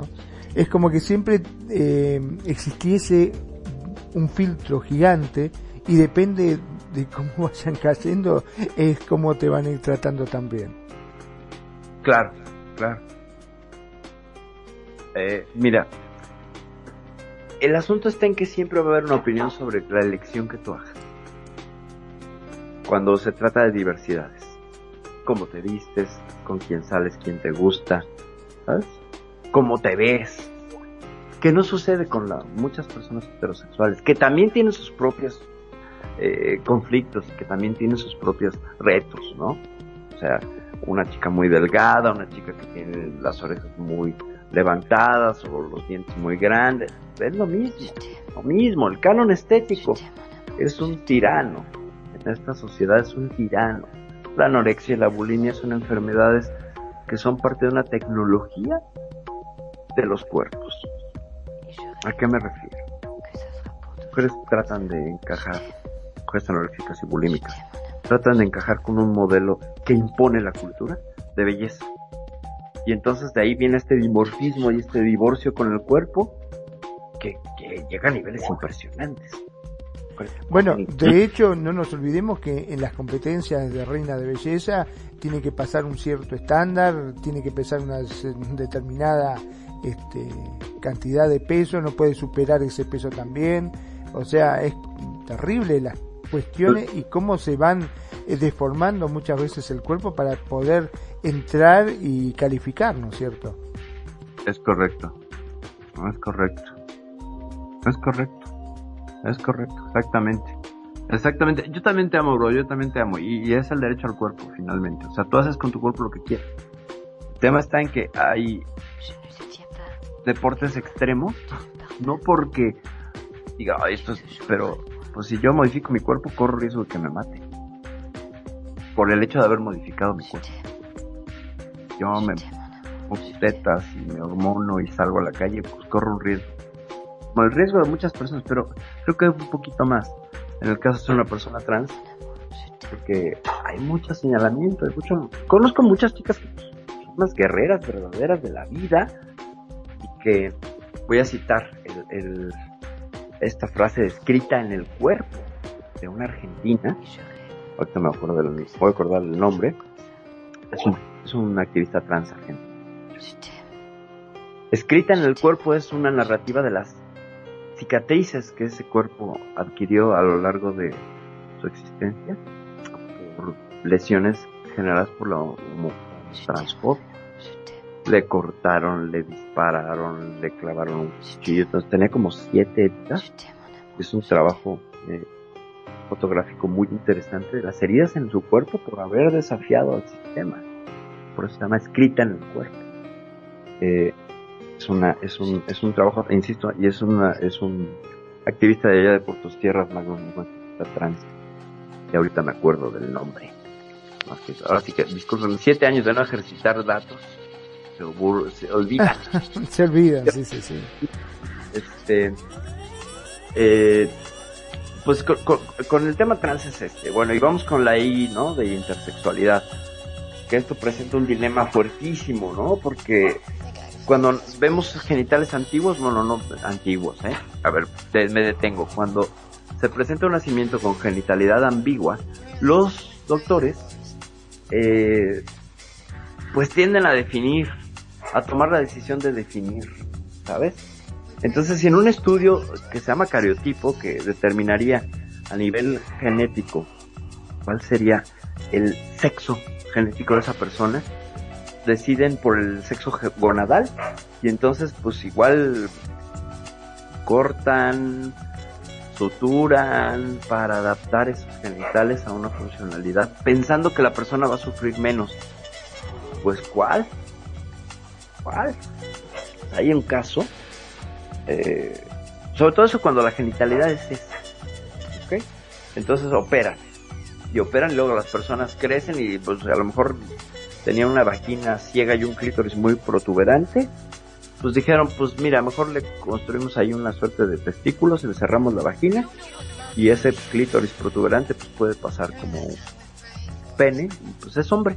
¿no? Métanle hormonas ya que iba como hombre. Y a los 18 años o a los de edad que viene la pubertad, te platico, se vuelven casi locos. Porque les contaron una historia y en realidad es otra. El cuerpo les exige, el cuerpo les reclama. Son los baños hormonales que nos damos en la pubertad que son fuertes. imagínate que te dejan toda tu vida, eres niño, eres niña, y luego, ¡pum!, llega la adolescencia. Venga, venga, venga, venga. Entonces, eh, esa es la primera cosa que sufren las personas intersexuales. Y otra cosa también es que tú puedes ser intersexual presentando características de tus órganos sexuales pélvicos externos, comillas normales. Es decir, en el caso de un hombre, lo ves como un hombre, se casa, tiene hijos, etcétera, y empieza a sufrir algunos asuntos de, que requieren estudios, va a hacerse los estudios, entre ellos le dicen, pues un cariotipo, y se hace el cariotipo y resulta que sus cromosomas son XX, o sea, los de hembras biológicas. XX para las hembras biológicas, XY para los machos biológicos. O que es cualquier combinación de los cromosomas, ¿eh? Puede ser XXY, triple X como película, como película porno, o doble YX, eh, hay 72, al menos donde yo me quedé, presentaciones de displasias de genéticas eh, en cuanto al acomodo de los de los cromosomas en personas intersexuales. Y no son no se manifiestan en, en corporalidades a nivel gonadal es decir tenía un pene funcional el hombre. Era un hombre se percibe como un hombre pero a nivel cromosómico es una mujer una hembra y cómo es posible, ¿no? Entonces, ¿cómo es que no hubo este desbalance y cómo no hubo este divorcio y cómo pudo funcionar ese cuerpo teniendo información dividida? O sea, es una cosa... Y, ¿Sería información equivocada? Pues dividida, ¿no? Yo no diría equivocado, sino como único. Te voy a contar el caso de mi amiga Ventura. Incluso le pusieron Ventura. Oye el nombre, Ventura. Nació aparentemente varón. Le ponen Ventura de por sí es un nombre como entre femenino, pero sí es androginón, ¿no? Eh, le educan como hombre, pero llega la pubertad y pum, le salen bonitos senos. Y muy bonitos, ¿no? O sea, le crecieron mucho porque la mamá era bustona. Y entonces le dice a la mamá, oye, ¿qué está pasando? ¿No? La llevaron al endocrinólogo, bla, bla, bla. Eh, está presentando un desarrollo de características sexuales secundarias hembra pero tiene pene. Bueno, es que técnicamente eso no es un, es un clítoris muy grande, le dice el doctor. Pero que cree que se erecta y que hay deseo sexual eh, e, efectivo hacia. La identidad era de un hombre heterosexual en un cuerpo hasta donde se había quedado a los 11, 12 años heterosexual y ¡pum! Y entonces viene un desbalance y le empiezan a gustar los hombres. Ahí hay un desbalance, o sea, viene el baño hormonal y entonces descubre que su líbido también funciona con los hombres. Vamos olvidando de hablar de la bisexualidad. Y entonces va pasando el tiempo, pues mi amiga Ventura, ¿qué decide hacer? Pues elige vivir como chica. Y se mete hormonas. Y entonces las hormonas, por las características de su cuerpo, le causan otro desbalance y le empieza a salir barba. En lugar de que se pusiera más femenina, no, le empezó a salir barba porque el cuerpo dijo, ah, ya tenemos demasiado progesterona, ahí te va un poco de testosterona para equilibrar. claro. Y entonces decía, soy una mujer barbuda. Uy, Dios. ¿Y, qué hago? O sea, es que parecía que cada e-, ejercicio de, de sintonía con alguno de los dos géneros, el cuerpo le decía lo contrario.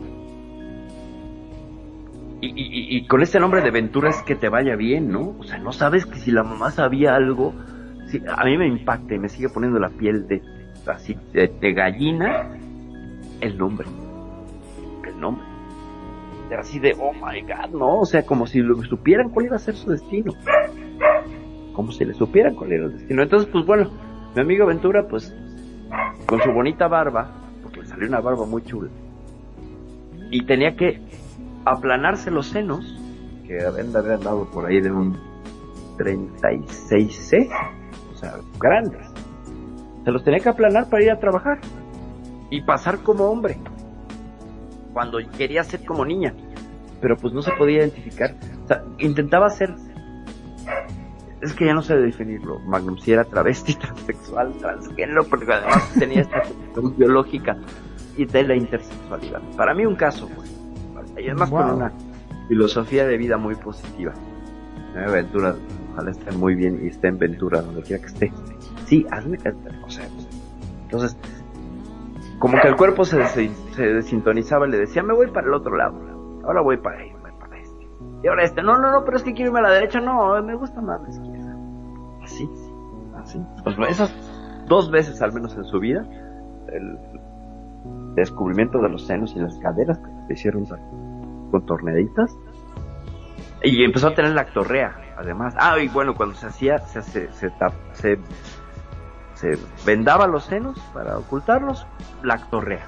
O sea, le salía leche, pues. No, una cosa impresionante. impresionante. De así, pues bueno, tenía una de vida bárbara, o tiene, supongo, de ¿Qué tal? No, no, no, esa historia de aventura es buena. Sí, la verdad que es. Porque aparte es compleja a tal punto de que ni siquiera ella sabe lo que tiene. E, es correcto. Sí, sí, sí, sí, sí. Dice que pues ya va flotando, ¿no? O sea, dice, yo mejor floto. no me queda otro. Cómodo. Es flotando. Así es. Como es, déjame ver cómo vamos de tiempos, Magnum, porque creo que me estamos contando la bisexualidad. Para hablar de ella. Ok. Sí tenemos tiempo. Bueno, vamos con la bisexualidad, ¿te parece? Mm, Dale. Bueno, la bisexualidad es un- una de las más invisibilizadas de las letras dentro del colectivo LGBTTTTIQ, ¿te anexas? Porque, pues, ¿cómo defines a una persona, o sea, una persona gay? Pues bueno, ves a un hombre, ¿no? A lo que entendemos social, culturalmente como un hombre, besando a otro hombre. Ok, son gays, sexual. ¿Dónde ves a una mujer besando a otra mujer? Pues son lesbianas, probablemente. Pero, ¿cómo defines a una persona bisexual si nunca ves a alguien besando hombre y mujer al mismo tiempo? ¿Sabes? Ah, Eso no pasa. buen punto eso, claro. O sea, eso no pasa. O sea, hay elementos identitarios muy claros en las trans, claro. O sea, el atuendo, el look, las hormonas, el cambio, este estado intermedio, eh, estético, fisonómico, fenotípico, etcétera. Pero los bisexuales, ¿cómo, ¿cómo es la biología de un bisexual o cómo es la apariencia física? ¿Cuál es el género que escogería una persona bisexual? No hay manera. No hay manera, o sea, es invisible completamente invisible. A menos que, porque además existe la idea de, bueno, es que tampoco eres bisexual porque como estás con una mujer, pero te gustan los hombres, pues eres gay de closet. Pero si estás con un hombre y te gustan las mujeres, entonces eres heterosexual de closet. O sea, no se escapan. Y, perdón, sin importar, por decirlo de una forma vulgar y chabacana, el envase, o sea, puede ser tanto un hombre que se sienta así o mujer que se Ajá. sienta así. Claro, pero el asunto está en cómo lo defines. ¿Qué, ¿Cuál es el elemento identifica, que, que, que va a identificar? ¿No? ¿Cuál es el elemento que lo va a identificar? Eh, tenemos un comentario de nuestra queridísima Luna Azul. Preciosa Leonor. Claro que sí, déjame lo paso de una vez. Magnum, si nos haces el favor. Ahí lo Sí. Perfecto. A ver. Muchas gracias. De fotillos más. Muy bien. Dice, el respeto es para todos. Tenemos acceso a comunicarnos mejor que nunca y acceso a mucha información. Deberíamos tener una calidad de vida aceptable. Pero estamos peor que nunca. Aceptemos y respetemos la diversidad, porque esto es la vida. Luna Azul. La vida es diversidad. No vayan en contra de la vida, porque es ir en contra de la naturaleza. Es correcto. Es correcto, Es correcto, porque, porque además, fíjate, es un ejemplo muy bonito y, y muy contundente lo que nos trae Luna aquí. Finalmente todos somos parte de la naturaleza, todos. Todos somos creación de la naturaleza, independientemente de tu confesión espiritual, religiosa. Somos parte de la misma naturaleza. Y la naturaleza pues nos presenta una variedad impresionante de cosas. Es más, de hecho, la monogamia y la heterosexualidad serían la minoría dentro de muchas especies porque pues si vamos a hablar de la biomasa de este planeta pues la gran mayoría de los seres la gran mayoría como el 60 70% pues su forma sexual de dividirse es pues por división celular sabes o sea especie por especie somos minoría somos especie dominante comillas es una cosa pero si tú ya te vas a las estadísticas y dices bueno cuántas especies son las que utilizan el sexo incluso para, para reproducirse, pues son las menos, ¿eh? Y dentro de esas menos, pues el 60% lo hace por división celular. Entonces somos, somos una minoría ahí, a nivel biológico.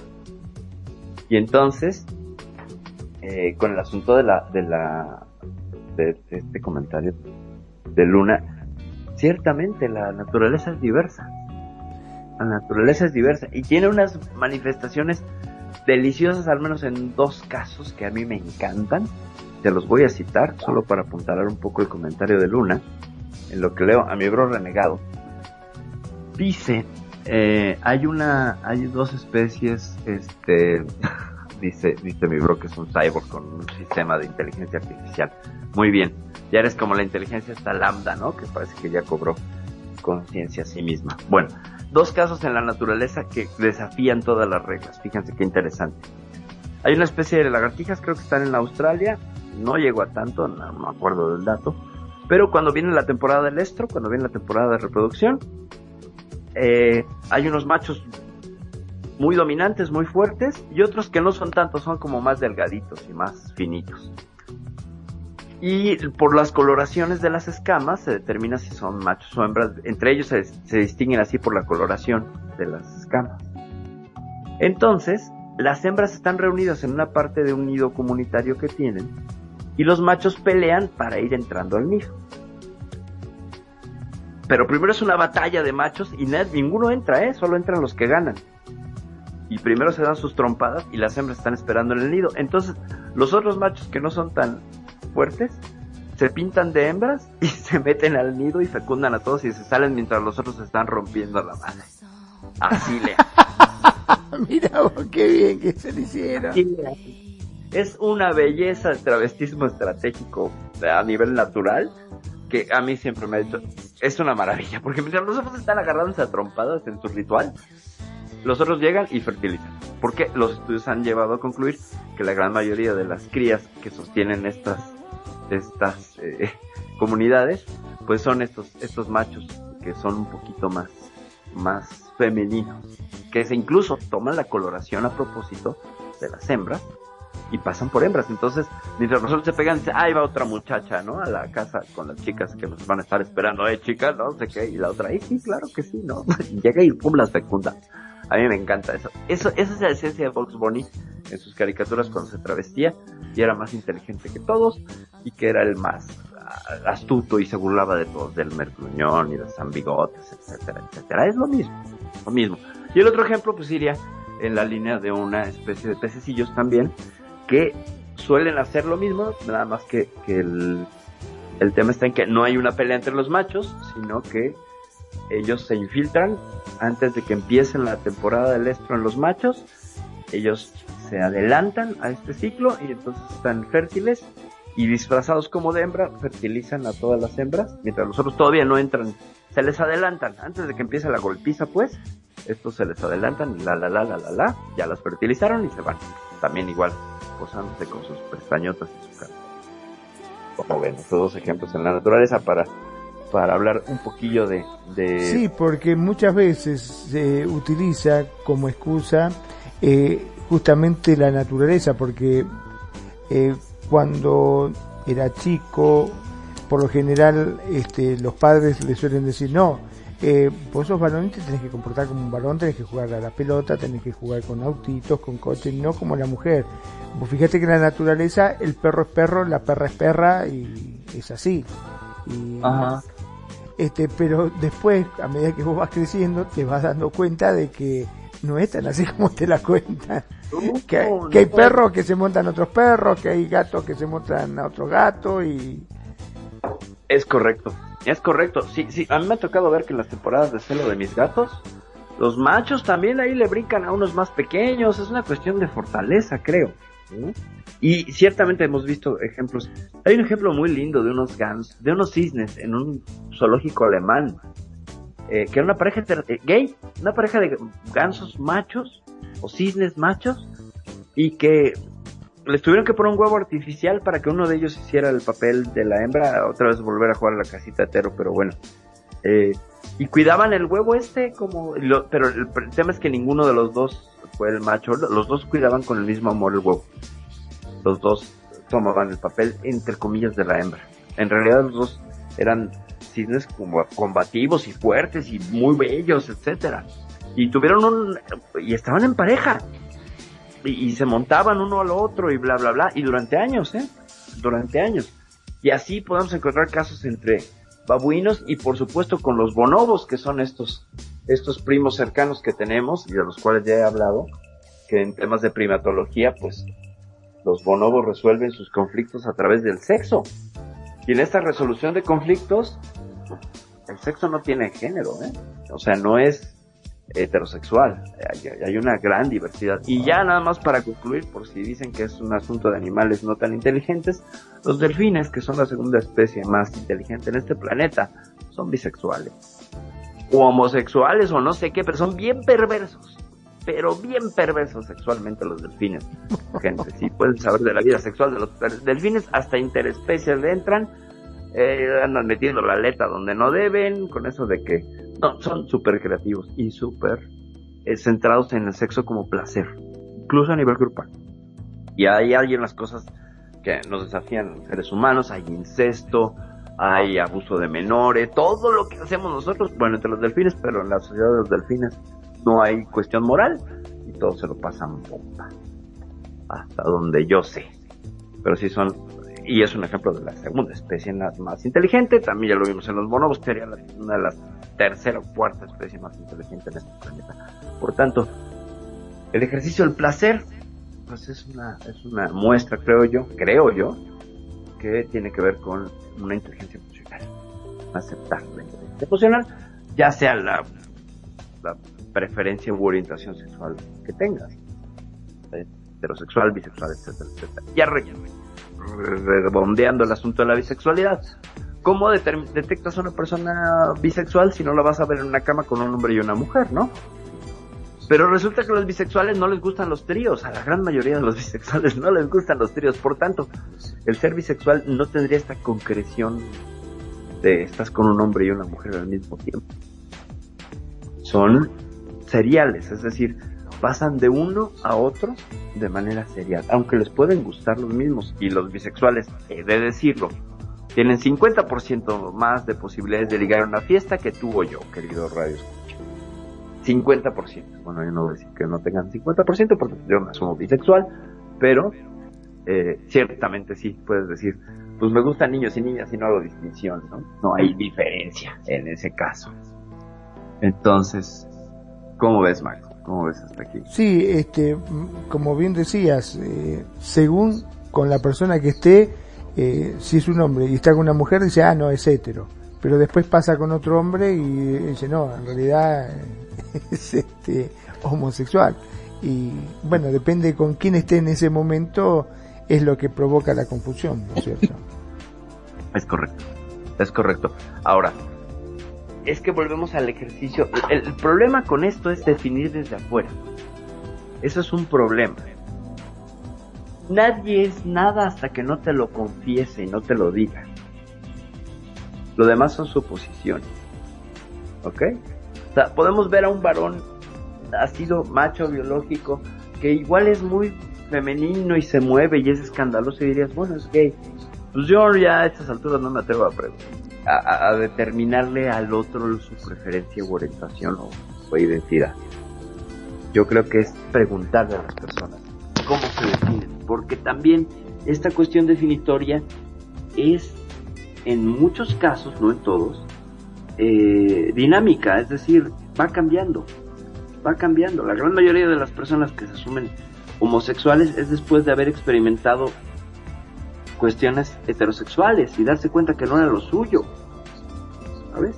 Hay muchos que incluso hasta se casaron por tapar apariencias, por, encajar, etcétera. Y no, acabaron dándose cuenta que lo que les gustaba era otro, otro varón.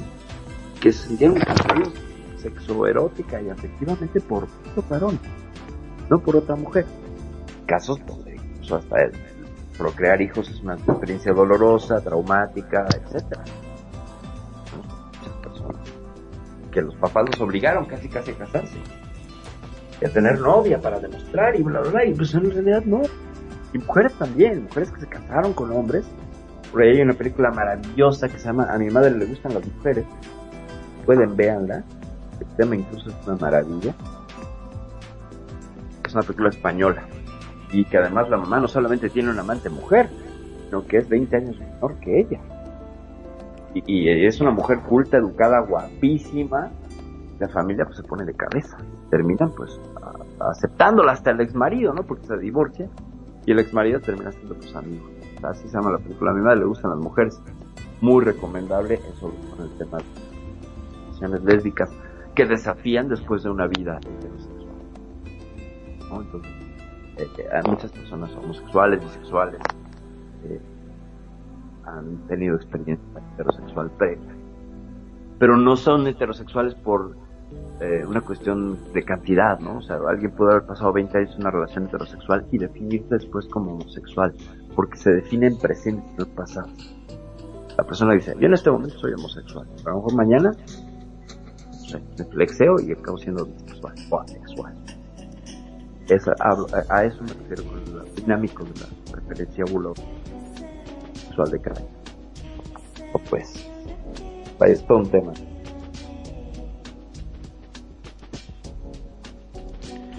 Y em, ahí te oigo. Ahora sí. Me sí, sí, sí, sí, sí. Ahora sí. Este, bueno, sí, la verdad que wow. Y eso que todavía no se habló de los pansexuales, ¿no? No hemos hablado de los pansexuales, dice por acá a mi bro que son heteroflexibles. Justamente, bro, la heteroflexibilidad también se cuenta. O la, la, la bicuriosidad. También está ese tema de ser bicurioso. Ese tema de ser este heteroflexible, heterocurioso. Puede vas a encontrar un montón de opciones, Pero es lo que la persona en ese momento manifiesta. Porque es su sentir en ese momento y de propaganda.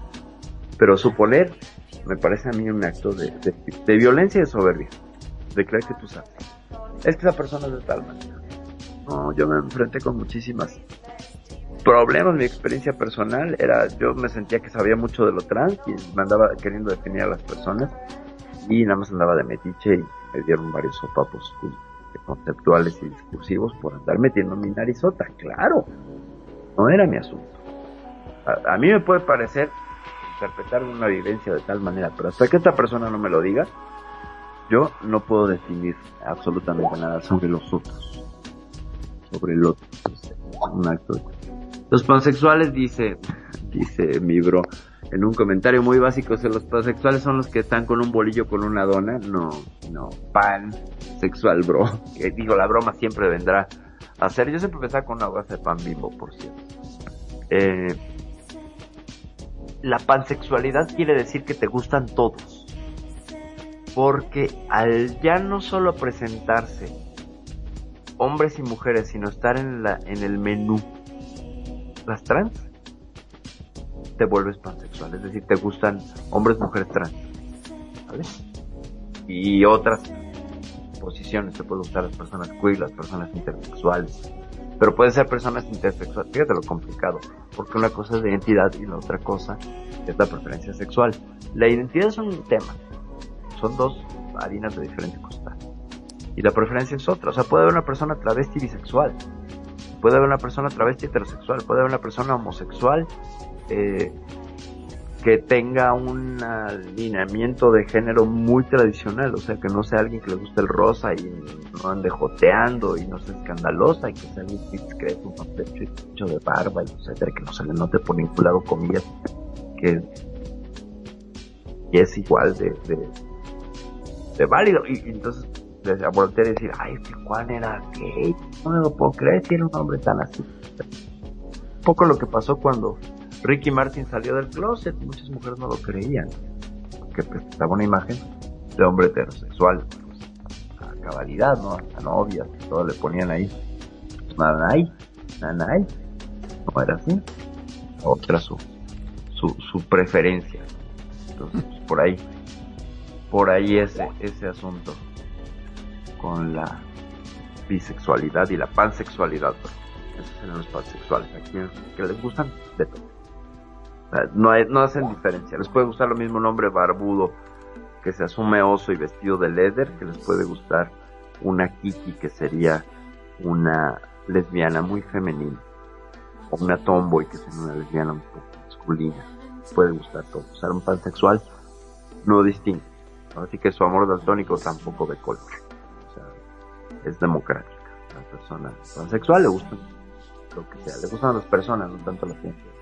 Claro, es el, el, que se enamora de la persona en sí y no de su género. Uh -huh, uh -huh. Es correcto, o sea, ni de su presentación, vaya, va más allá, da un paso más allá, se centra en el ser, eso es muy interesante. Me pareció muy pansexualidad. Y también estaba mirando el sapio sexual. Los sapiosexuales, claro que sí. Yo me podría poner incluso mi tag de sapiosexual en este Es una colección de cosas. Los sapiosexuales somos las personas que nos erotiza y nos mueve y nos genera una reacción sexualmente efectiva el conocimiento, el, la intelectualidad, eh, la sapiencia, el talento. el sapio sexual se siente atraído por los talentos, por el conocimiento, ¿sabes? De otra persona. No la persona, no su género, no, no, no, no. Me seduce tu conocimiento, tu intelecto. Por eso viene del sapio sexual. Está. ¿no? No, no, no es la sexualidad del sabio, sino el gusto por el que sabe, el gusto por el que domina algo, el que es lo sabio, un tema en específico, esos serían los sapios sexuales. Me incluyo. O sea que yo sería, no sé si trans, pero pues ponle trans para acercarme a algo. Trans, bisexual, sapiosexual, y ahí suma.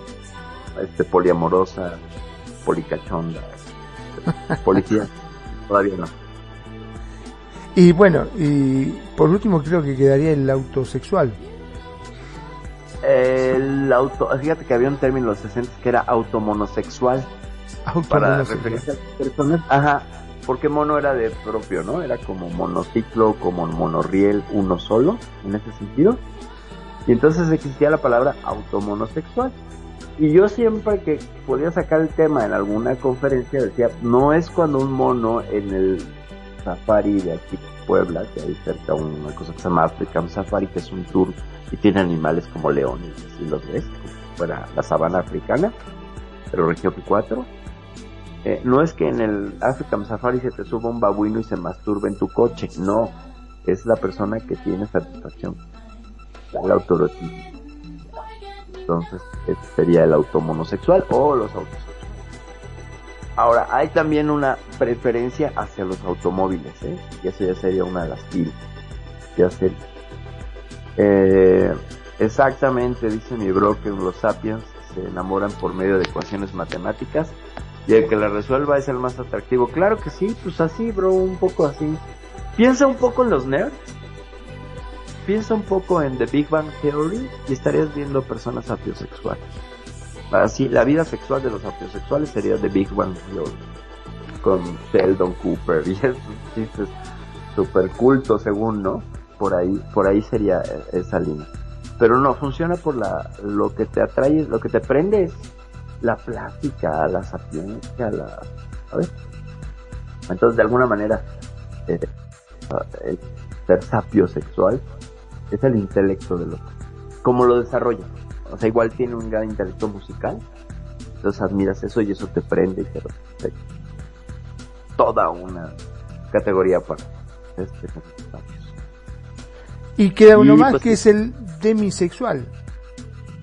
Demisexual. Ah, las personas demisexuales lo que hacen es no tendrían sexualidad si no hay sentimientos de por medio, emociones de por medio. Es decir, no es la atracción cruda, sino tengo que estar enamorado de ti y tú de mí para que entonces mi deseo se haga efectivo. Eso sería un demisexual. ¿Vale? alguien que, puede ser heterosexual, homosexual, bisexual y agrégale demisexual. O sea, hay homosexuales demisexuales, hay heterosexuales demisexuales, hay bisexuales demisexuales. Y se va complejizando, ¿eh? Ad nauseum, o sea, hasta la náusea. ¿Por qué? Pues porque las identidades Tumblr han traído este, este tema a la discusión. Ah, de los objetos serían fetichistas, bro. Los que se enamoran de los objetos es una filia. Ah, de cosas sin vida se casan, sí, los que se casan por ejemplo de sus waifus, ¿no? Como el japonés este que se casó. Eh, tiene un nombre, ahorita se me escapa, pero es una filia, ¿eh? Ya no sería una preferencia sexual. Eh, sería más bien una filia, no alcanza a ser preferencia. Por alguna serie de criterios que escapan a mí saber, pero es filia. Y por ahí si lo tienes, sí sé de los ejemplos pero el nombre, sí, también de muñecas de muñecas de inflar, por ejemplo, tiene un nombre, tiene un nombre, pero no llega a ser preferencia sexual. Es una fila. Y estaría pues, súper complejizado. Y bueno, ahora con, no, pues, de las computadoras, de los avatares. Yo siempre he querido acuñar el término avatarfilia, que no está este, puesto y no quiero acuñarlo también porque es caer en la clínica y definir a las personas desde una visión clínica, pero creo que la avatarfilia sí existe. Sobre todo nosotros usuarios de Second Life somos avatarfílicos. Yo veo avatares que digo, ¿me reina mi vida o claro, sí, sí. sí. Entonces creo que sí existe ese componente sobre... Sería el primer programa que hicimos, hace 60 programas, iniciamos esta serie hablando de los digisexuales, ¿te acuerdas, Mario? Ajá, los digisexuales, exacto, fue el primero, sí. Pues, sería digisexual, ¿no? Todos nosotros en seríamos digisexuales. Y no es porque nos enamoremos de un dedo. El asunto digital. Sería por ahí, sí, hablamos de la sexualidad y los que todos éramos bisexuales, ¿no? De alguna manera, porque también, pues estar viendo una representación porno en un medio digital te haría bisexual. Ya es una cuestión de interpretaciones, pero así es este asunto de la preferencia. Ya haremos, sigo metiendo muchos programas, la preferencia u orientación, que hace que nos de que, emprendan. Que no lo sabemos, pero bueno, la ciencia hace monerías muy interesantes tratando de explicar el por qué nos gustan hombres o mujeres o ambos o ninguno. Ya pueden entrar todo el sesgo, todo el sesgo de lo que serían las piñas, que no es, insisto, una preferencia. Justamente. Y pues bueno, yo creo que ya con esto, Magnum, si no tienes algo más en el tintero, yo nada más quiero. No, no, creo que ya estamos, estamos por demás, este, realmente, te digo sinceramente, eh, son de esas cosas que cuando más la estudias, muchas veces menos se entiende. Por eso es preferible, creo yo, para la mayoría, como para la mayoría de la gente, ¿no? Dejar que cada uno sea feliz como quiera, realmente, sin tratar de juzgarlo o tratar de adivinar cuál es su orientación, ¿no es cierto? Porque ¿por qué tenemos que meternos en la sexualidad de los demás o en la vida de los demás? estas son cosas privadas que se hacen de la puerta para adentro. Dejémonos de joder y que cada uno viva su vida y punto. Es correcto. Es correcto. Muy, muy buen pensamiento y reflexión, Magnum. Me gusta. Cada quien viva su vida como es. Lo demás que no nos importe por andar imponiendo. Yo quiero agradecerte, Magnum, la presencia en los controles, la presencia en la co-conducción. También, pues, por supuesto, quiero agradecer a mi queridísima Luna Azul, que nos acompaña siempre por acá. También tenemos un comentario ya, pues, está pasando, y ya sé que no me lo va a perdonar si no lo digo al aire, de mi queridísima Saori preciosa que ya estuvo por acá en el Pixel invitada, ¿te acuerdas? Sí. Dice, eh, dice Saori preciosa, súper feliz de ver a la persona que más me enorgullece triunfando. Supongo que te estarás viendo al espejo, mi queridísima Saori, y con eso que estás haciendo ahora estarás triunfando. Pero de todas maneras te agradezco el comentario, muchas gracias.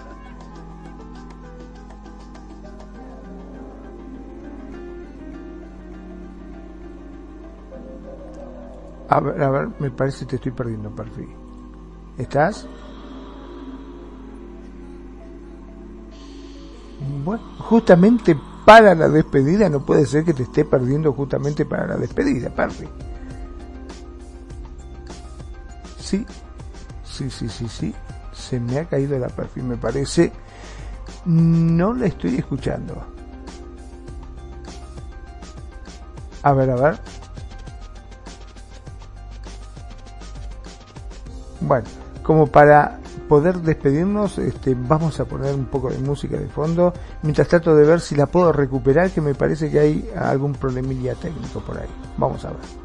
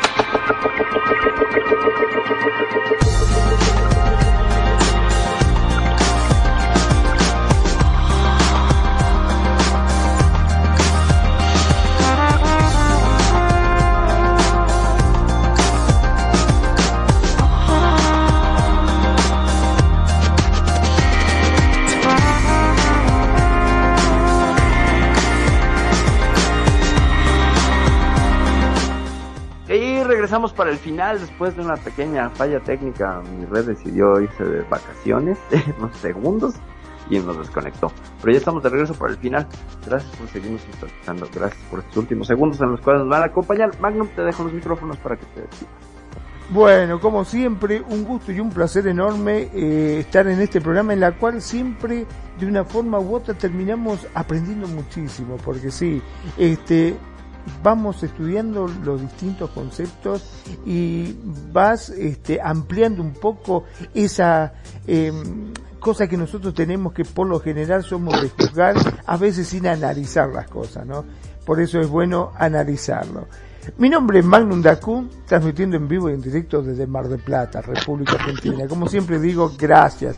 Gracias por estar ahí, gracias por elegirnos, gracias por hacer de Radio Consentido su radio. Y estoy muy, pero muy feliz porque cada vez son más los que nos eligen y siguen nuestro podcast.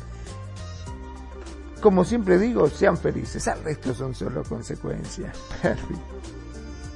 Muchísimas gracias, Magnum, por toda la la, la, asesoría técnica en la realización de este programa. Muchas gracias, bro renegado. Muchas gracias, mi queridísima, mi tuet, que ya, es tiempo de que me despida. Soy Perfidia Vela. Ya nos vamos. Son las 10 de la noche aquí. Esto fue Piel Pixel. Nos vemos la semana que entra. Bye. Muchas gracias por habernos acompañado en este ciberviaje. Recuerda que si terminaste con confusión, hemos logrado nuestro objetivo. Y recuerda escucharnos todos los lunes de 5 de la tarde a 7 de la noche, horario Second Life. Solo aquí en Radio Consentido. No te olvides de buscarnos en redes sociales, Facebook, Radio Consentido, o nuestra página, radioconsentido.blogspot.com. Y si quieres escuchar este y todos nuestros programas, estamos en iVoox Nuevamente, gracias y recuerda, navegante, no hay camino, se hace camino al avatar. Weitz.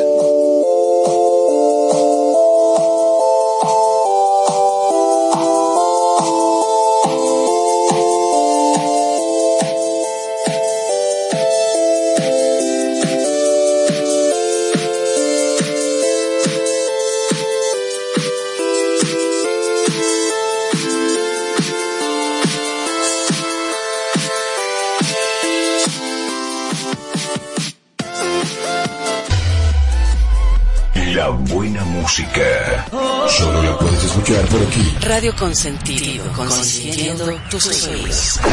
Tu mejor opción en radio por Second Life.